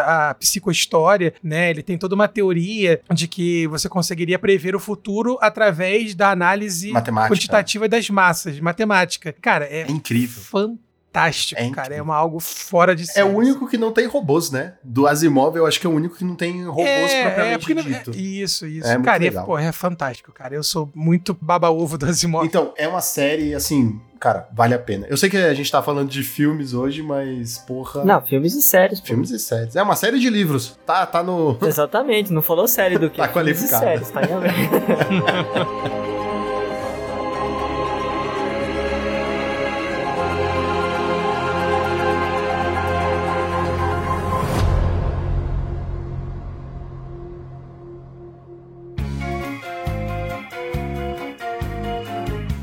Mas a gente tem aí também uma classe de filmes à parte e quase ao concurso, que são filmes da Disney. Na boa, filmes da Disney fizeram a nossa infância. Ainda mais nós, velhos paias, que pegamos a fita cassete em mãos, rebobinamos e rebobinamos filmes até eles estourarem a fita e ter que repor ela com a caneta Bic. Eu lembro que eu me acabava de assistir e a gente tem duas opções aí. A gente pode falar só da Disney ou a gente pode falar só da Pixar. Sim, exatamente. Que são coisas bem diferentes, cara, bem diferentes. Mas eu lembro muito bem, muito bem guardado na minha memória, eu assistindo que nem um imbecil, atrás e atrás de vezes, assim, Toy Story, cara. Eu amava Toy Story. Amigo, estou aqui. Continua. Não, por favor, agora, Ah, agora não, a gente quer um show. vergonha. Pô, cara. Não, não faz Pode isso comigo, cantar, não. canta, canta, canta, canta. Não, mas era um filme muito bom mesmo. Eu, eu curtia pra É, caramba. os filmes da Disney, eles, como o Lucão falou, podem ser divididos em dois momentos, né? Entre os filmes clássicos, que todos nós assistíamos ali na, na fita cassete, e você tem o Rei Leão original, você tem Aladdin, cara, Aladdin. A gente mim- tem que falar isso, né? Que hoje em dia tem Rei Leão original, Aladdin original, É, a verdade, Bela e a Fera né? Original. fizeram- Agora vai ter Pinóquio original. Eu, particularmente, não gostei de nenhum desses remakes, live action, essas coisas todas. A essência da, da animação, né, em si, ela passa um- alguma coisa muito diferenciada, né, cara? E que a gente só sente mesmo assistindo aquele momento. Não que seja ruim, nem nada disso, Não, né, mas mas, é é, mais questão mesmo Não, de. não, É, não é que é live ruim, só não é bom. foi horrível. Entendeu? É, ele só é o contrário de bom, que é ruim, é terrível, é péssimo. Assim, eu não, não posso opinar muito porque, tipo, dessas animações novas que eles fizeram, eu só assisti a do Rei Leão. As outras eu não cheguei nem a. Nossa, você conseguiu ainda assistir a pior de todas, hein? Então, tá vendo? Eu Tá dei sorte. Muita sorte. Nossa, o Rei Leão é a pior coisa que eles já fizeram. Sério, na boa. Teve um cara, eu não sei quem foi, acho que no Instagram ou no YouTube, ele pegou as cenas de Rei Leão e ele deu uma, como eu vou dizer, uma plastificada. Ele colocou as feições do desenho em cima de- dos leões do filme, sabe? E ficou muito legal, porque ficou uma mescla de realidade com esse negócio do desenho, assim, sabe? Ficou legal, cara. Ficou legal. Assim, o leão já vai falar. Qual o problema de você fazer ele caricato com o rosto, né? Porra, já tá ali, faz. Cara, e, e você falou agora uma, uma palavra que na minha cabeça imediatamente completou com outra, que foi assim. Ué, peraí, esqueci a palavra falou real, né? Como que é real, realidade? Você falou uma, uma palavra aí, né? Você mencionou a questão de que é real, né? A realidade. E automaticamente a minha cabeça já completou com fantasia. E aí, meu cara. Nossa, Ah, Fantasia da- 2000. do velho. Mickeyzinho, né? Fantasia 2000. Não, Fantasia 2000 não é o do Mickey, é? Não Tem é o do- Mickeyzinho feiticeiro também. Mas 2000 não é o jogo. Não, Não, não, não, não, Fantasia 2000 é o que tem o Pato Donald como Noé. Essa eu não lembro. É, ninguém eu lembro lembra do disso, Mickey né? Feiticeiro, eu lembro da Mãe Natureza contra o Vulcão. Porra, era muito louco. Essa é muito muito top. Esse eu, só, filme. ó. eu só- eu só lembro do primeiro, cara, do Fantasia do Mickey. Tinha o das baleias voadoras e tinha aquele da construção também, Da lembra? construção? Qual que é o da construção? É, que é um carinha que ele trabalha numa construção, tipo assim, puta, engraçado pra caramba. Não, não é o Pateta? não, não, é tipo, é uma pessoa mesmo, assim. Não é- Ah, não, tá certo. O Fantasia 2000 é com o Mickey, tá certo, tá certo. Caraca, você chamava isso Fantasia 2000? Chamava Fantasia 2000. É, eu tinha Mano, quatro a anos. animação, a animação da Mãe Natureza É, fantástico. era uma coisa de louco, era foda, foda. E eu sei que a ideia aqui é fugir de Magic, mas você sabe o que que me lembra essa animação aí da Mãe Natureza? Aquela carta que eu já mencionei num dos What If aqui, que é a Kyrian Dryad. Vejam a, a arte da Kyrian Dryad e vejam a Mãe Natureza da, do Fantasia 2000. Não é igual, mas lembra... E vejam o Juan nunca mais ser convidado uma vez que ele quebra a pau. Foi mal. Estamos a zero dias sem falar de Magic. É. No primeiro Magic Além da Vida, agora eu quero só chamar assim. Magic é muito bom. A gente conseguiu certinho falar, não tocar no assunto Magic. Aí veio o Juan, cagou. Foi mal, foi mais forte. Mas, cara, as animações da Disney, tipo, eu assisti também Rei Leão na, na fita VHS. Eu gostava de Vida de Inseto. Isso, eu ia falar da disso. vida Ah, de Bug's inseto. Life, é Bug's Life. Caraca, Porra, mano. mano. Vida de inseto, o Flick. Sim. Era Flick ou Flick, Flicker? Flick. É Flick, Não, né? Flicker é outra coisa, ô Lucão. Ó, ó, você vai falar de Magic? Qual Foi você, É, foi você é, primeiro. Não, eu, eu perguntei, eu não afirmei. Mas o Flick era muito legal. Os bichos, mano, era muito. O PT Pulga, lembra do PT Pulga? O PT Pulga! Fogo da morte! Ele risca Cara. o fósforo, né? Fogo da morte! Eu tenho na mão o fósforo! O fósforo que decidirá se os insetos vão viver ou morrer esta noite. Aquelas duas. Como é que é o nome daquele bichinho? O Tatu Bola. Tatu Bola! Merrua! Merrua! Quando eles estão fugindo velho. do pássaro, eles ficam. Sabe, sabe, sabe, sabe, sabe, sabe. É verdade. Ele pega a anteninha do gafanhoto, né? Depois ele fica. Cara, é muito, muito bom, cara. A Joaninha. A nossa, Dorothy Joaninha é também, a muito bom. Princesa Dorothy, né? A Princesa Dorothy? É, Ah, a Princesa Dot. Dorothy. É Dot. Dot, Dot, isso aí. Princesa A Dot. Princesa é- Dot, Mano, esse filme, pra quem não Faz de assistiu... conta que é uma pedra, que é uma semente. Nossa, olha, não sabe, nem sabe. Hoje tá que difícil. vergonha. Faz de conta que é uma semente, cara. Isso, isso aí é muito bom. Mas é uma pedra. Cara, é muito bom, é muito bom. Peraí, peraí, faltou uma frase importante desse filme. Eu sou uma linda poporreta. Nossa, que era A lagartona, o a chucrute lá. lagarta, é verdade. Não, melhor que essa, melhor que essa é o bicho pau que tá segurando ele enquanto o pássaro vem, aí ele fica, eu vou quebrar, eu vou quebrar, eu vou quebrar. É verdade. Caraca, muito bom, cara. Que saudade, cara. Ô, esse filme é Nossa, fantástico. Esses filmes são muito bons, Ó, cara. pra você ter uma ideia de quanto eu gostava, sem exagero no que eu vou falar agora, eu assistia todos os dias, quatro vezes por dia. Dois. Não, Tipo assim, quatro, mas- e, e- eu sabia de cor todas as frases do filme. Era bizarro. Na fita também, VHS. É, eu acho que todos esses filmes, eles têm tantas memórias afetivas, né, cara? E assim, é, é o que eu falo, são filmes que continuam bons, né, cara? Se você for parar pra assistir hoje, os filmes continuam bons, sabe? Continuam incríveis, assim. Eu tô falando os antigos, os clássicos mesmo, né? Você tá falando de, de Toy Story, que enfim, tem toda a sequência que culmina com ele crescendo, né? E a gente crescendo em si, tá ligado? É muito forte, né, cara? Não só isso, cara, mas isso é uma experiência que não dá pra ter. Não dá pra mais ter essa experiência. Porque se você pegar pra assistir com seu filho, você faz ele assistir um, aí meio que ele vai assistir o outro, o outro e o outro, tá ligado? Você não vai fazer ele esperar 10 anos, é, 15 anos pra assistir um filme, tá ligado? A gente cresceu com o Andy. A gente. Cara, posso, posso confessar uma parada? Vai, só entre a gente. Quando o Buzz e o Woody. Assim, só tem velho aqui. Quem não assistiu, não assiste mais, tá? Se despedem no último filme de Ah, Toy eu Story. chorei. Eu chorei. No cinema. Eu chorei também. Não, eu chorei. Não, eu chorei que nem um bebê. eu Eu, chorei. tava falando a tchau pros meus amigos. Os meus amigos estavam falando tchau, entendeu? Nossa, cara, mas eu chorei. Foi foda. É isso que é o poder da Disney, né, cara? E aí a gente tá falando dos filmes novos, né, que Disney Pixar e tal, eles continuam assim, cara. É aquele filme Viva a Vida, Viva la Vida. Né, Viva, a vida é uma festa.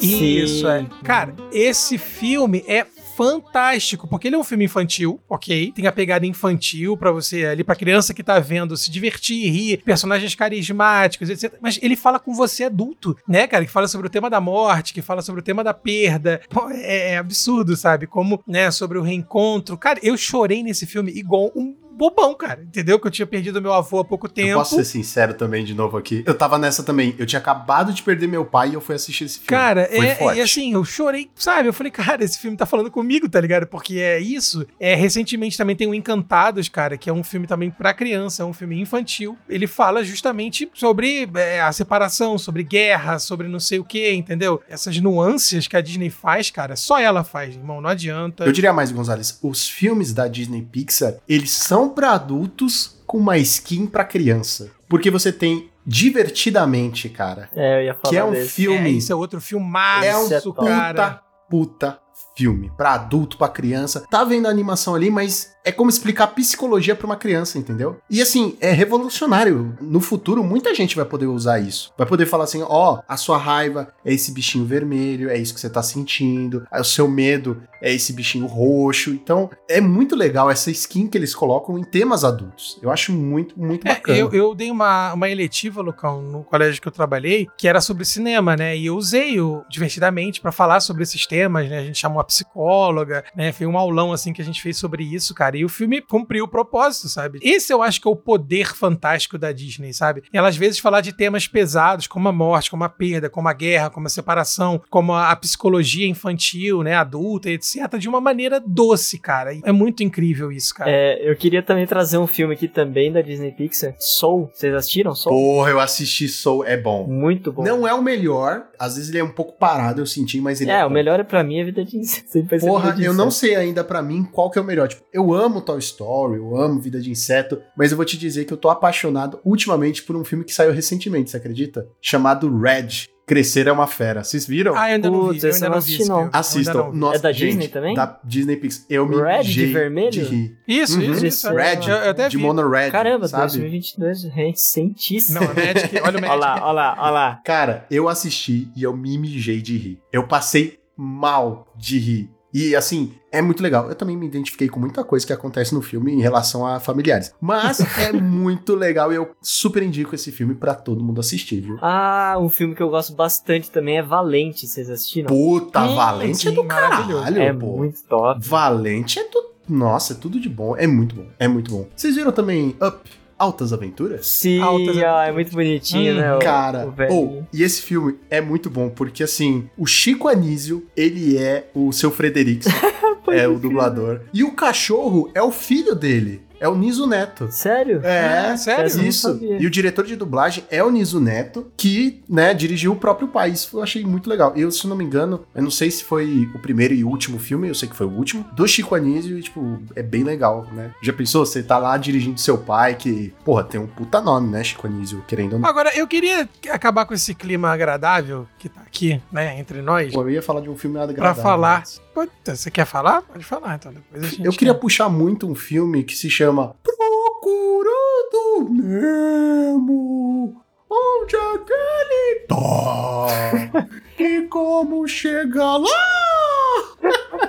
Quem aqui nunca tentou falar Igualzinho, baleiês, velho. cara? Porra. Ah, é procurando É, Nemo? procurando Nemo, pô. Ah. Eu e minha mãe, a gente conversava em baleiês de vez em Ah, quando. claro. claro que conversavam. Sem zoeira, Todo velho. mundo, mano. Na boa. Era Baleiês. muito bom. Inglês não tá com nada. Aprendam baleiês, galera. É a língua do futuro. Ai, que maravilhoso, cara. E também, e também é outro filme dessa escolinha Disney, né? Que a gente fala sobre filmes que são com temática infantil, né? Não, mas... temática adulta com skin infantil. Não, cara, é um filme infantil, melhor dizendo, com uma mensagem pro adulto que tá lá vendo também se tocar, né, cara? É um filmaço. Eu queria só puxar antes do Gonzo também quebrar esse, esse clima leve que tá aqui. Queria puxar um filme que não é da Disney, se não me engano, mas eu gosto bastante, que chama Tá Dando Onda. Vocês assistiram? Eu não vi Ah, esse. esse é da DreamWorks, não é? Eu acho que é da DreamWorks. Porra, esse filme é muito engraçado, cara. Pra quem não, não tá ligado o que que é, são pinguins que eles surfam. Não, não, tem um frango também. é, mas tem um frango, que é muito bom, velho.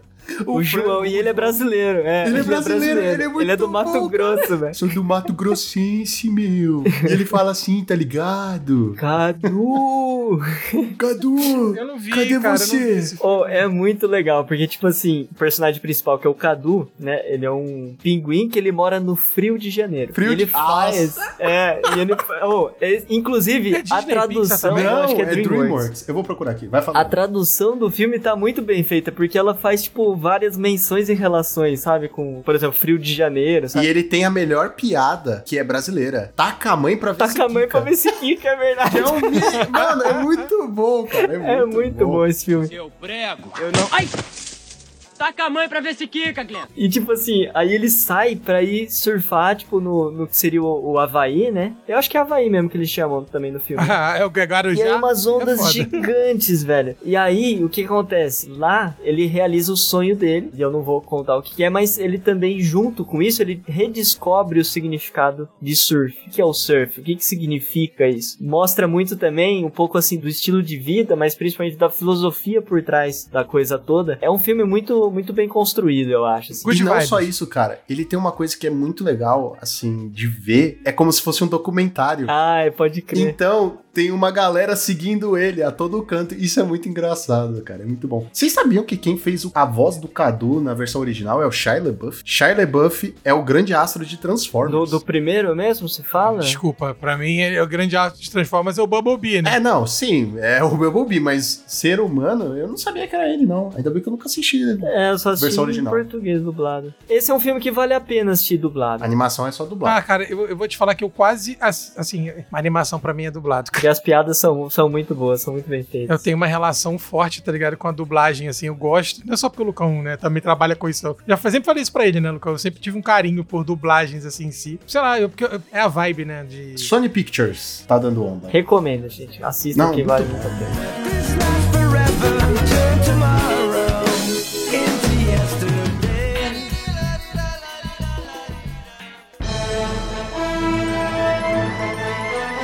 Então, família brasileira, depois desse momento agradável que nós tivemos aqui, relembrando coisas fofinhas da Disney, eu queria falar sobre séries de que todo mundo gosta e eu acho qualquer coisa. E eu queria abrir esse né, panteão aqui de séries que todo mundo baba ouve, eu acho qualquer coisa com House. Eu acho House vou embora. chato Ah, pra caceta. Ah, House é bom. Eu. House é acho bom. House uma House é bom. série que é qualquer coisa, é tudo igual. Mano, é que você vai, tem que, tipo mano. assim, eu tenho uma ligação muito especial. Ah, você é médico. Não, mas meus pais são.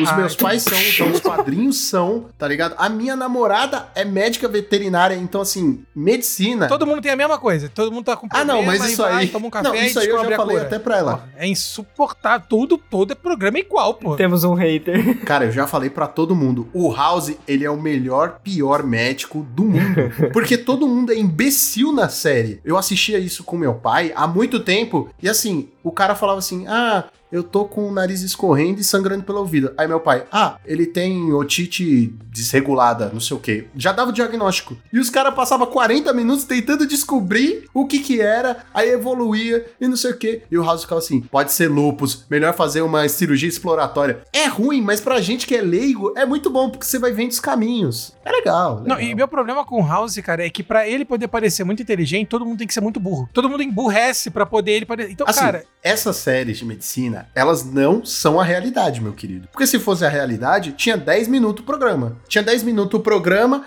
e as pessoas não iam transar tanto no hospital. Porque nessas séries médicas, o que mais acontece, mano, é House. é- não, no House nem tanto. Mas aquele Grey's Anatomy, Grey's puta Anatomy, que pariu. nossa. Dá 5 minutos tem alguém trepando na porra da cama lá do paciente que ele vai deitar. O hospital é mais sujo que um motel. É nojento. É um grande motel. É um grande motel. É horrível isso. É Eu acho escroto. as pessoas pagam um pau pra essa série, eu acho House. Não, House é bom. cara. Eu acho É que assim, House é repetitivo os casos, entendeu? É a mesma fórmula, é a mesma coisa. Tipo, o paciente chega, aí ele tem um sintoma Então isso não configura como uma série ruim. médio, porque a trama da vida do House é interessante.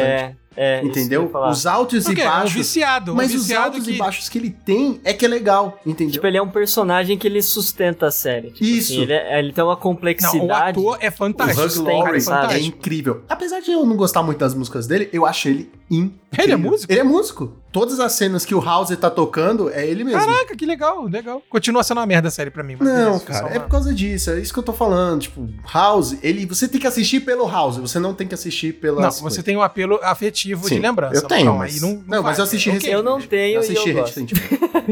Não, mas é sério, eu acho, eu acho interessante. Justamente por conta disso que o, que o Lucão comentou. Tipo, Dr. House, e é tipo assim, é realmente, é o personagem, a, a vida dele, aquele, aquela loucura que é a vida. O cara é doido demais, né? O cara é doido de pedra. E não muda, viu? Não importa os altos e baixos, ele não muda. Mas assim, é interessante isso. É você tá assistindo House pelo House, não pelos casos médicos. Dito isso, tem uma outra série médica que é The Good Doctor. Já assistiu? Essa é excelente. Essa daí. Nunca, nunca assisti, mas já vi o Caraca. Juan, se você gosta de House, você vai amar essa. Sério. Essa é foda. é, porque uma é boa. Ah, e a outra é ruim. As duas são muito boas. The Good Doctor, eu admito, é muito melhor. É muito É legal, porque o ator.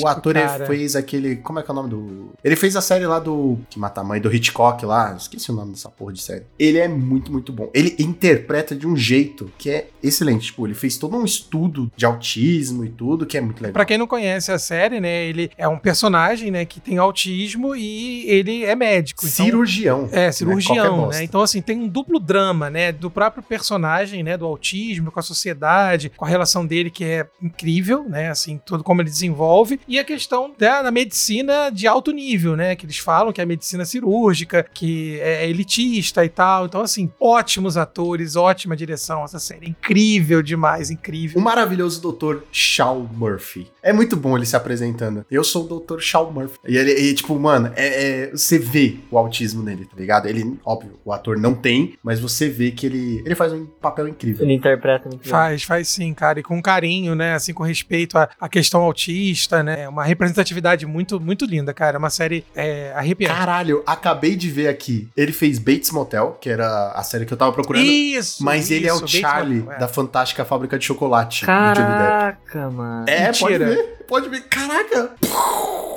Tô impressionado. É, realmente é- não é pouca bosta. Bons né? atores fazem isso, né, gente? Interpretam bons personagens e vários. E, e você não, não necessariamente lembra que foi ele que fez, tá ligado? Que ele muda tanto, né? Ah, que legal, cara. Baita ator. Baita ator e baita série. E o que, que vocês acham da série O Ilusionista? Vocês já assistiram? Puta, eu nunca vi esse- essa série. Eu não faço ideia do que se trata. Pensei que tu fosse mandar um mentalista. Não, Aí é, Mental, o Ilusionista é o filme, tá certo. The Mentalist. É The isso aí mesmo. Ah, The Eu- Nossa, Mentalist. misturei É, o... sim. Esse aí, vocês assistiram ou não? Puta, cara. É, eu assisti e eu não assisti, gosto. não. É bom, gosto. né? Eu gosto Eu também. gosto. Cara, Mentalista é aquela série que. Você vê que eu, tenho- eu vejo muita coisa, né, gente? Realmente, agora eu tô ficando meio com medo de mim. Ô, até agora não teve uma que o Gonzo não conhecia, velho. Tá bizarro. Muito tempo livre, né? Não é possível. Eu tô falando, ele é o Michael Scott, ele vai ficar assistindo embaixo da mesa e acha que ninguém tá vendo, tá ligado? Aí quando pergunta o que você tá fazendo ele, por no? É uma série de um cara que, na verdade, ele tem um- uma habilidade de análise muito forte e acaba trabalhando para uma agência do governo americano de investigação, né? A CBI. E, na verdade, toda a trama é legal, né? Porque matam a família dele, né? Um tal do cara chamado Red John e tem todo um, um trama investigativo pessoal. A série é muito gostosa, cara. Ela é muito boa, é muito boa mesmo. Pena que acabou meio merda, mas, mas é O, o legal. lance, assim, é justamente que antes ele usava essa, essa habilidade que ele tinha pra enganar as pessoas, né? Pra ludibriar a galera. Obrigado. Lá vem, lá vem, lá vem. E aí ele acabou, tipo assim, mexendo com o cara errado, vamos dizer assim, né? E aí esse cara, pra dar uma lição nele, assim, matou, tipo, toda a família dele. E aí, a partir disso, que ele começa a usar essa habilidade, vamos dizer assim, pra... É, ele era um trambiqueiro. Era um charlatão, assim, né? É, mas é uma boa série, Juan. Eu recomendo É, também pra galera que gosta de assistir. Isso é bobinha, cara. Não tem muito nada de muito pesado, não, que vai te fazer ficar matutando muita coisa, assim, mas é uma série muito legal, cara. Porra, sabe uma série que eu gostava muito, já que vocês estão falando aí de governo, né? Quase uma série policial. Eu gostava muito de Bones, cara. Bones é com aquele cara que era o Ih, vampiro. Lá vem, lá vem a referência do velho. É, ele fez o vampiro da. Caralho, como é o nome da. Meu Deus, da Buffy, se eu não me engano. Aquele maluco que é todo bonitão, mó galanzão. É o Silly Buff. Isso, ele mesmo. Ele, ele Meu. Deus, gente, eu não peguei nem a referência do Gonzo e não sei nem do que, que o Lucão tá falando. Não, é o nome dele, Deus. é o nome do ator, do personagem, é o Silly Buff. Mas, cara, ele só fez Bones e acho que uh, Buff, porque fez uma porra nenhuma. Bonds é aquele que fala assim, my name is Bonds, James Bonds. Nossa, Juan. Nossa, vai embora. Deus. Puta que pariu. Não, Bones era uma série. Era uma série policial, cara. Só que. É. É, envolvia muito a parte forense e tudo mais. Não tinha essa parte só de. Tipo um CSI, assim. É, É, tipo CSI, só que bom. Ah, eu gostava de não, CSI. CSI não é. Eu também gosto não é dessa. tudo isso. Não, não é tudo isso, não, mas é legal. É divertido. Agora, esse cara, ele, ele fez uma série spin-off da Buffy, cara, que eu esqueci completamente o nome Cara, da eu série. nunca assisti Buffy, a Caçadora de Vampiros, e eu tenho a zero vontade de assistir, pra ser bem sincero. Ué, agora não vale a pena assistir mesmo, não, porque é totalmente fora de tempo, né? Mas eu quero mandar um abraço aí pra Sarah Michelle Gellar, né? Que é a nossa querida Buffy, nos assistindo. Eu não poderia me sentir representado aqui, falando sobre séries e filmes que eu gosto, se eu não falasse da série que me formou como pessoa, que tem a ver. Porra, é foda. Que tem a ver com toda a minha trajetória de vida, que eu, que eu assisto desde que eu era criança, que meu avô é um fascinado, que é Jornada nas Estrelas, cara. Eu sou apaixonado por Jornada nas Estrelas, cara, assim, de, coi- de muita coisa mesmo, sabe? Enfim, de, de acompanhar todas, eu vi todas as temporadas de todas as séries, e pra mim Star Trek é a minha série preferida, todos os tempos. E fica aí uma referência, né, cara? Acho que quem não assistiu ainda Star Trek é a ficção científica de altíssimo nível. O Lucão tá falando um ramo tão. Né, Não, não, é porque assim, eu nunca assisti, eu nunca assisti fora os filmes novos que lançaram, entendeu? Eu nunca. Que são legais também. Pior que o pessoal que eu conheço que gosta, fala assim, ah, que não é tão legal. Mas eu gosto dos filmes de Star Trek, tipo, eu acho interessante, entendeu? Mas eu sou o cara da ação, entendeu? Então eu prefiro muito mais Star Wars. Eu também tô, tipo assim, com o Lucão, no sentido de. Não que eu. Assim, eu não gosto de Star Trek. A verdade é, uma série, né, vamos dizer assim, que eu sempre tive vontade de assistir, mas nunca assisti. E os filmes eu assisti, tipo, picado. Eu falar de novo. tipo assim, só uns trechos, sabe? Você chega na, na sala, por exemplo, o negócio já tá passando, tá na minha listinha e é um gap aí no meu currículo que eu preciso preencher. Até lá, Star Wars pra mim ainda é, é melhor porque. Sabe o que é foda? Star Trek, as séries são muito antigas. Então o ritmo é lento pra caramba, tá ligado? Então é complicado. Tipo, Star Wars já saiu numa época que tinha mais velocidade, né? Tudo bem. O- É, tem viagem na, na velocidade da luz, né? Realmente é mais rápido. Nossa, meu Deus. É velocidade de dobra, dependendo da série. É, porque na verdade, a Star Trek tem fases, né? Primeira, que chama de série clássica, que foi nos anos 60, 70, não fez sucesso nenhum. Foi horrível. Que é da sua época, né? Ou, só. Eu tava lá, eu lembro, né? Não fez sucesso nenhum, na verdade, assim, foi mega esquecido. E aí, no final dos anos 70 pros anos 80, a galera redescobriu Star Trek, ficou maluca. Porque realmente, só foram duas temporadas da série clássica, né? Porque não teve, foi cancelada, assim, foi abandonada, que é a série do, do, do Kirk, do, do McCoy, do Spock, né? Foram descobertos, fizeram a nova geração com o Picard, né? O Jean-Luc Picard, que é o, o Patrick Stewart, que é um monstro sagrado da atuação. E aí foi embora, né? Fizeram uma série de spin-offs dentro da, da Star Trek. Só que, assim, eu acho que o grande erro que as pessoas cometem, Lucão e Juan, é comparar Star Trek com Star Wars, né? Ah, mas a comparação vem só porque é ficção científica, tem navezinha. e- Mas não tem nada a ver, no, É isso, né? É, não tem nada a ver. É, e eu vou falar uma coisa pra vocês, assim, eu não acho, eu nunca achei, na verdade, Star Wars ficção científica, né? Eu acho que a pegada do, do Star Wars era uma space opera, né, cara? É um romance. Fantasia, vamos né? Assim. Você pode colocar É, uma em fantasia. Fantasia, um space opera, é, mas não como ficção científica, né? Porque a ficção científica, ela, a premissa da ficção é você dialogar com filosofia, com ciência, né? Com que, quer dizer, não que Star Wars não, não flerte com filosofia. né? Bastante, né? Depende do filme. As questões né, que são abordadas da, em Star Wars não, não, não são de ficção científica. É uma space opera zona, entendeu? É uma aventura ali. E a pegada do Star Trek já é diferente, né? Claro que é gosto, mas eu sou apaixonado, né, pela trinca Kirk, Spock e McCoy. São, pra mim, três personagens extremamente interessantes. E depois você vai ter outras, né, como Deep Space Nine, que trabalha questões de religião. Então são sempre temas muito, muito complexos, assim, que eu, pô, cara, sou muito fã. E se tiver algum tracker aí, manda uma mensagem que estamos juntos, trackers, não nos abandone. Se bem que, assim, saiu agora Discovery e é uma merda. Não dá pra né, acertar porque tão sempre, né, meu querido? É, mas estão tentando Star Wars. Star Warsizar. Então é o pior momento pra se tentar fazer isso, viu? Tô tentando deixar bom. Não é que cara não, zoeira, calma. zoeira, zoeira, zoeira. Não, mas a pegada é outra, cara. É, pô, é esquizofrênico, tá ligado? Meio assim, perdido. É, efeitos estroboscópicos.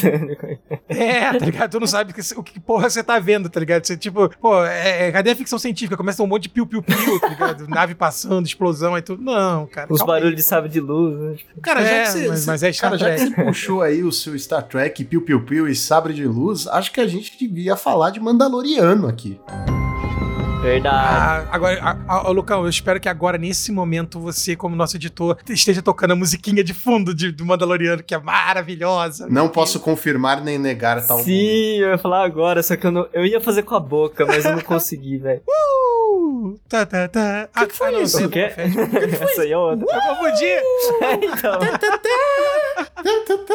Ah, tá, tá, tá, tá. É porque a música. É porque. não, realmente, as músicas. As últimas músicas recentes desses spin-offs são muito bons. muito São bons, do cara. caralho, mano. Mandaloriano tem uma musiquinha muito boa que, assim... parece do Velho Oeste. Não, não só. Ela parece daquele filme é, Rock, Creed, que tinha o Creed, tá ligado? Se você colocar uma e a outra, você vai reparar que elas são bem parecidas, tá ligado? Mandaloriano foi uma coisa de louco. Tudo que a nova trilogia errou, eles conseguiram acertar em Mandaloriano. Provando que não precisa de Jedi, apesar de que tem Jedi. Mas provando que você não precisa de Jedi o tempo todo, né? Mas você assim, não precisa eles pouco, tá né? em foco. É, Não exato. precisa, cara. Você pode contar uma história sobre o universo de Star Wars que é muito rico.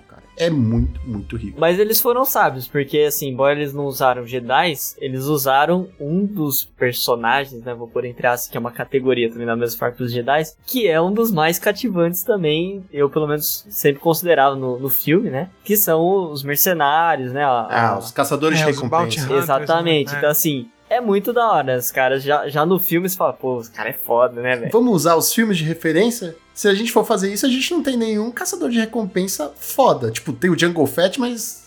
É, foi decapitado. Mano, eu né? achava da hora, velho. O cara tinha. Oh, Mas era, só tinha o era, Jungle era uma Fett armadura e o Boba estilosa. Fett. Só tem esses Então, dois. mas era uma armadura era estilosa. O cara, tipo, voava, atirava, entendeu? O cara fazia o caralho a quatro. Tinha o cinto de utilidades do Batman, quase, entendeu? Eu achava legal. Juan, posso falar uma parada? Sabe quem mais voava no filme? R2D2. Sabe mais quem tinha um É, cinto de maravilhoso. utilidades? R2D2. Com vários gadgets. Então, basicamente. Não, mas ele não fala, né, cara? ele Ele faz fica aquele barulho. Mas ele não tinha uma armadura da hora, velho. Com um capacetão muito Que só, louco, que só o entendeu? Luke O entende. R2D2 também tem um capacete, que é aquela Um capacete cabeça da dele. hora. Mas é da falando. hora. Eu sempre quis ter um capacete de R2D2. Beleza, eu, eu imaginei isso na minha mente agora, ficou engraçado. Cara, Eu também é imaginei, tá? É incrível. Mandaloriano, ele conseguiu fazer de tudo. Assim, ele resgatou o que George Lucas fez. Ele trouxe boneco vendido. A essência, Não, ele né, trouxe cara? boneco pra vender, que é o Mandaloriano. Baby Yoda, tá ligado? Você quer tudo. Você quer a navezinha. Que mais que você quer de lá? Você quer tudo. Cam- Camisetas com, a fra- com- com- com as coisinhas. né? Baby Yoda da da da da da Baby Yoda da da da da da Baby Yoda da Nossa, Juan, que vergonha ali que você pagou agora. Uma adaptação aí pra vocês. Nossa, nossa. Mas assim, ele fez, além das frases, né? Que ele. This is the way, I have spoke. Porra, a gente ficou usando que nem uns retardados essas frases. É o ligado? jeito, né? É o famoso, é o jeito. Ah, cara, não, realmente, Mandaloriano. É o que eu falo, cara. Os spin-offs de Star Wars, cara, eles conseguem, conseguiram trazer a essência do, do que é de fato, né?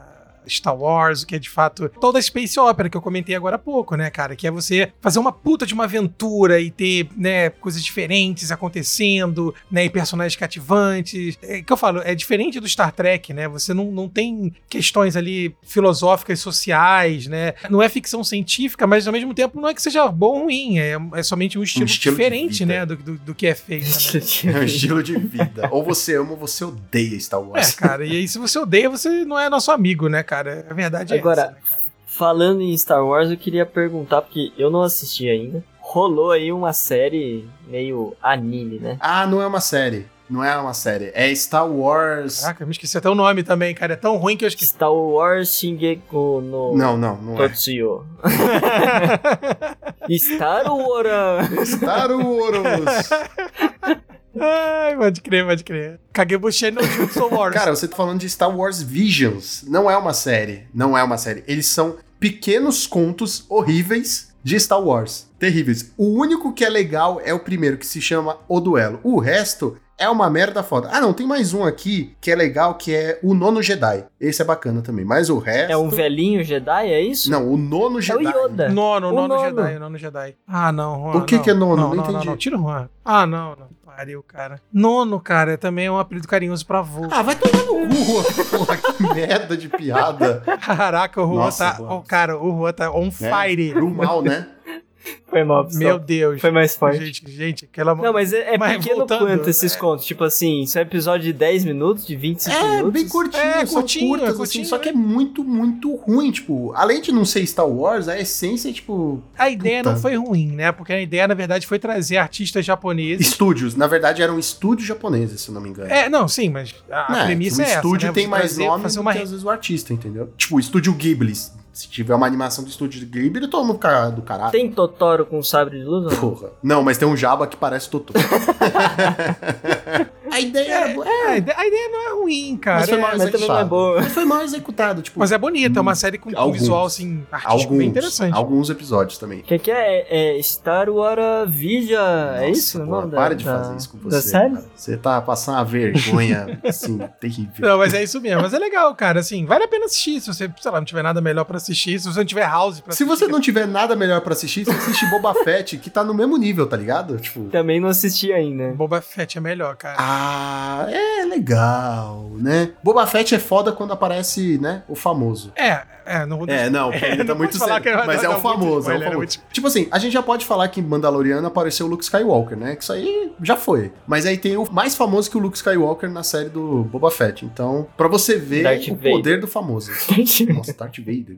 não, tô- Aí, eu quer dizer, eu só tem chance dele aparecer, sabe? né? Tem chance dele Tem, aparecer tem, aí. tem, tem chance. Não, tem não chance. tem. Não tem, cara. Ah, não, pelo, pelo É, tempo. É, pelo não tempo tem, eu acho que não, não tem. A gente nunca disse isso, pelo amor de É, é, Mas vai assim, linchado. Boba crer, cara, é Fett, vamos ver a segunda temporada, mas ele tem uma ideia boa, mal executada. Como, por exemplo, a maldita cena dos Power Rangers. Ah, é horrível. isso, Nossa, meu Deus! Não vamos falar, Não, né? vale a Porque- É, eu não assisti, Tá, por favor, não deem spoiler. Nossa, quando você não assistir esse pedaço, você vai me falar assim, cara, eu sou o Power Ranger vermelho. Você vai escolher. Puta, eu já, eu já consigo até imaginar o tipo de cena que Cara, será. assiste e vem falar Isso é com a bem gente. ruim, com uma vontade muito forte de ser ruim, O tá? que, que é? É um caçador de, de recompensa com, com cores de armadura diferente. É isso, eles se juntam e lutam juntos. É, é algo por aí, andando de motoca, cara. É bem merda. Puta. Agora, tem uma das trilhas sonoras mais legais de todos os tempos, né? Porque essa música dela, dele cantando é muito legal, cara. Agora, ô, Lucão, se você me permitir ainda... Cara, a gente tem que mudar esse, esse nome desse episódio. né? Disney e companhia. É Disney e companhia.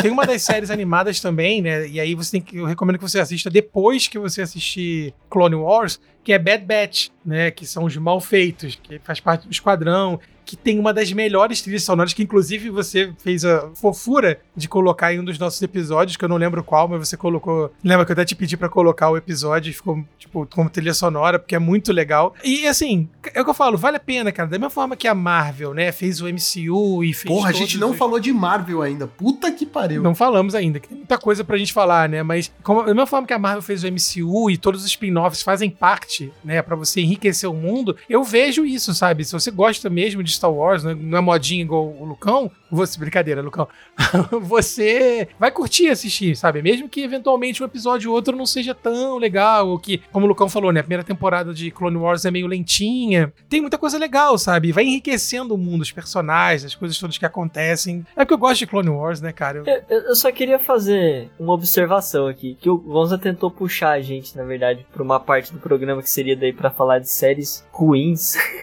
E no fim a gente acabou voltando pra séries boas. Só pra constar, assim, Calma, que... Boba realmente- Fett não é tão bom assim. Não, não, não, não, mas Não, assim, não, no só, geral... só porque você falou boas, com entusiasmo, só queria deixar aqui que nós não defendemos que Boba Fett é incrível. É legal, não é incrível. Vale a É, pena. mas vale a pena. Mas vale a pena. Pelo famoso. Cara, ah, pelo cara, famoso eu é fiz, muito eu bom, eu convenci o Joaquim isso, a assistir só pelo famoso. Quando eu falei pra ele assim, ó, aparece o famoso, ele falou assim, ah, então vou ver. Eu vou, eu vou soltar uma aqui pra mudar radicalmente o, o foco. É da nova geração, é coisa extremamente recente, mas que fez um baita de um sucesso, foi super bem aclamado pela crítica. É de uma, podemos colocar talvez uma concorrente de certa forma da nossa querida nave mãe, que é Arcane. Eu não assisti. Arcane é maravilhoso. Arcane. Cara, Maravilhoso, é muito bom, né, cara? Pra você que não assistiu, nosso querido amigo Juan me permitir, Kane tá dentro do mundo de League of Legends, né, cara? O joguinho da Riot Games, que é a nossa, entre aspas, nossa não, porque, Nossa, né, não. Porra, Eu jogo Rune Terra pra caceta e me amarro. Um abraço pra Tama da Riot. Se quiser me contratar, eu faço podcast disso.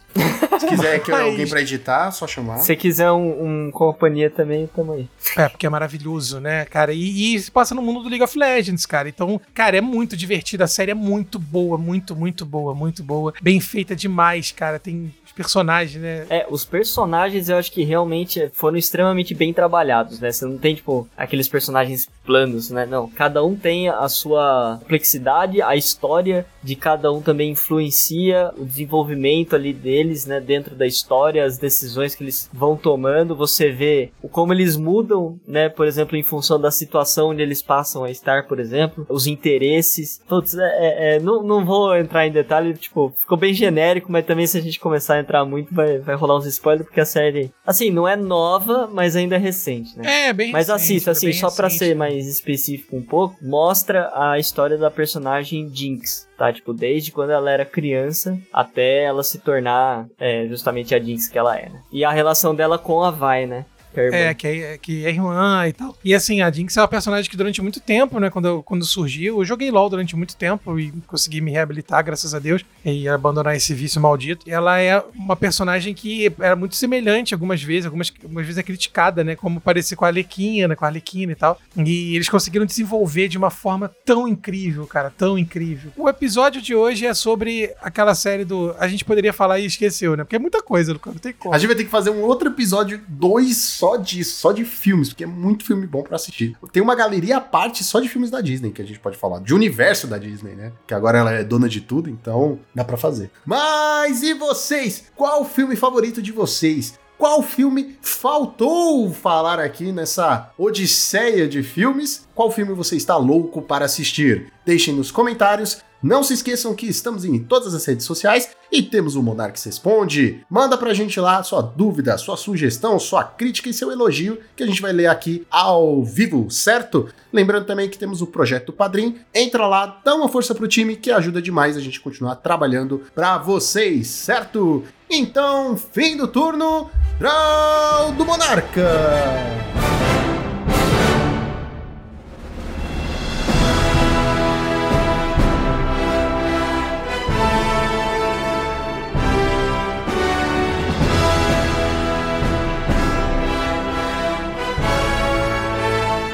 Este podcast foi editado por Monarchs MTG Produções.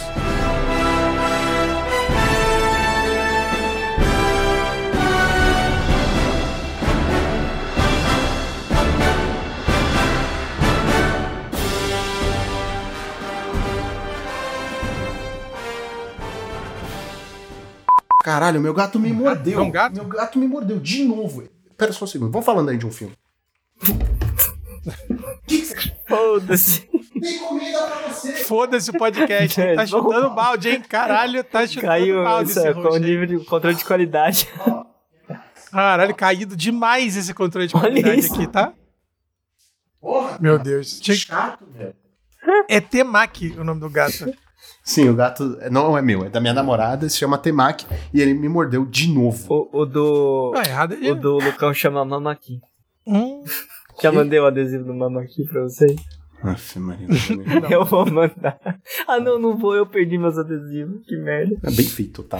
Tudo bem.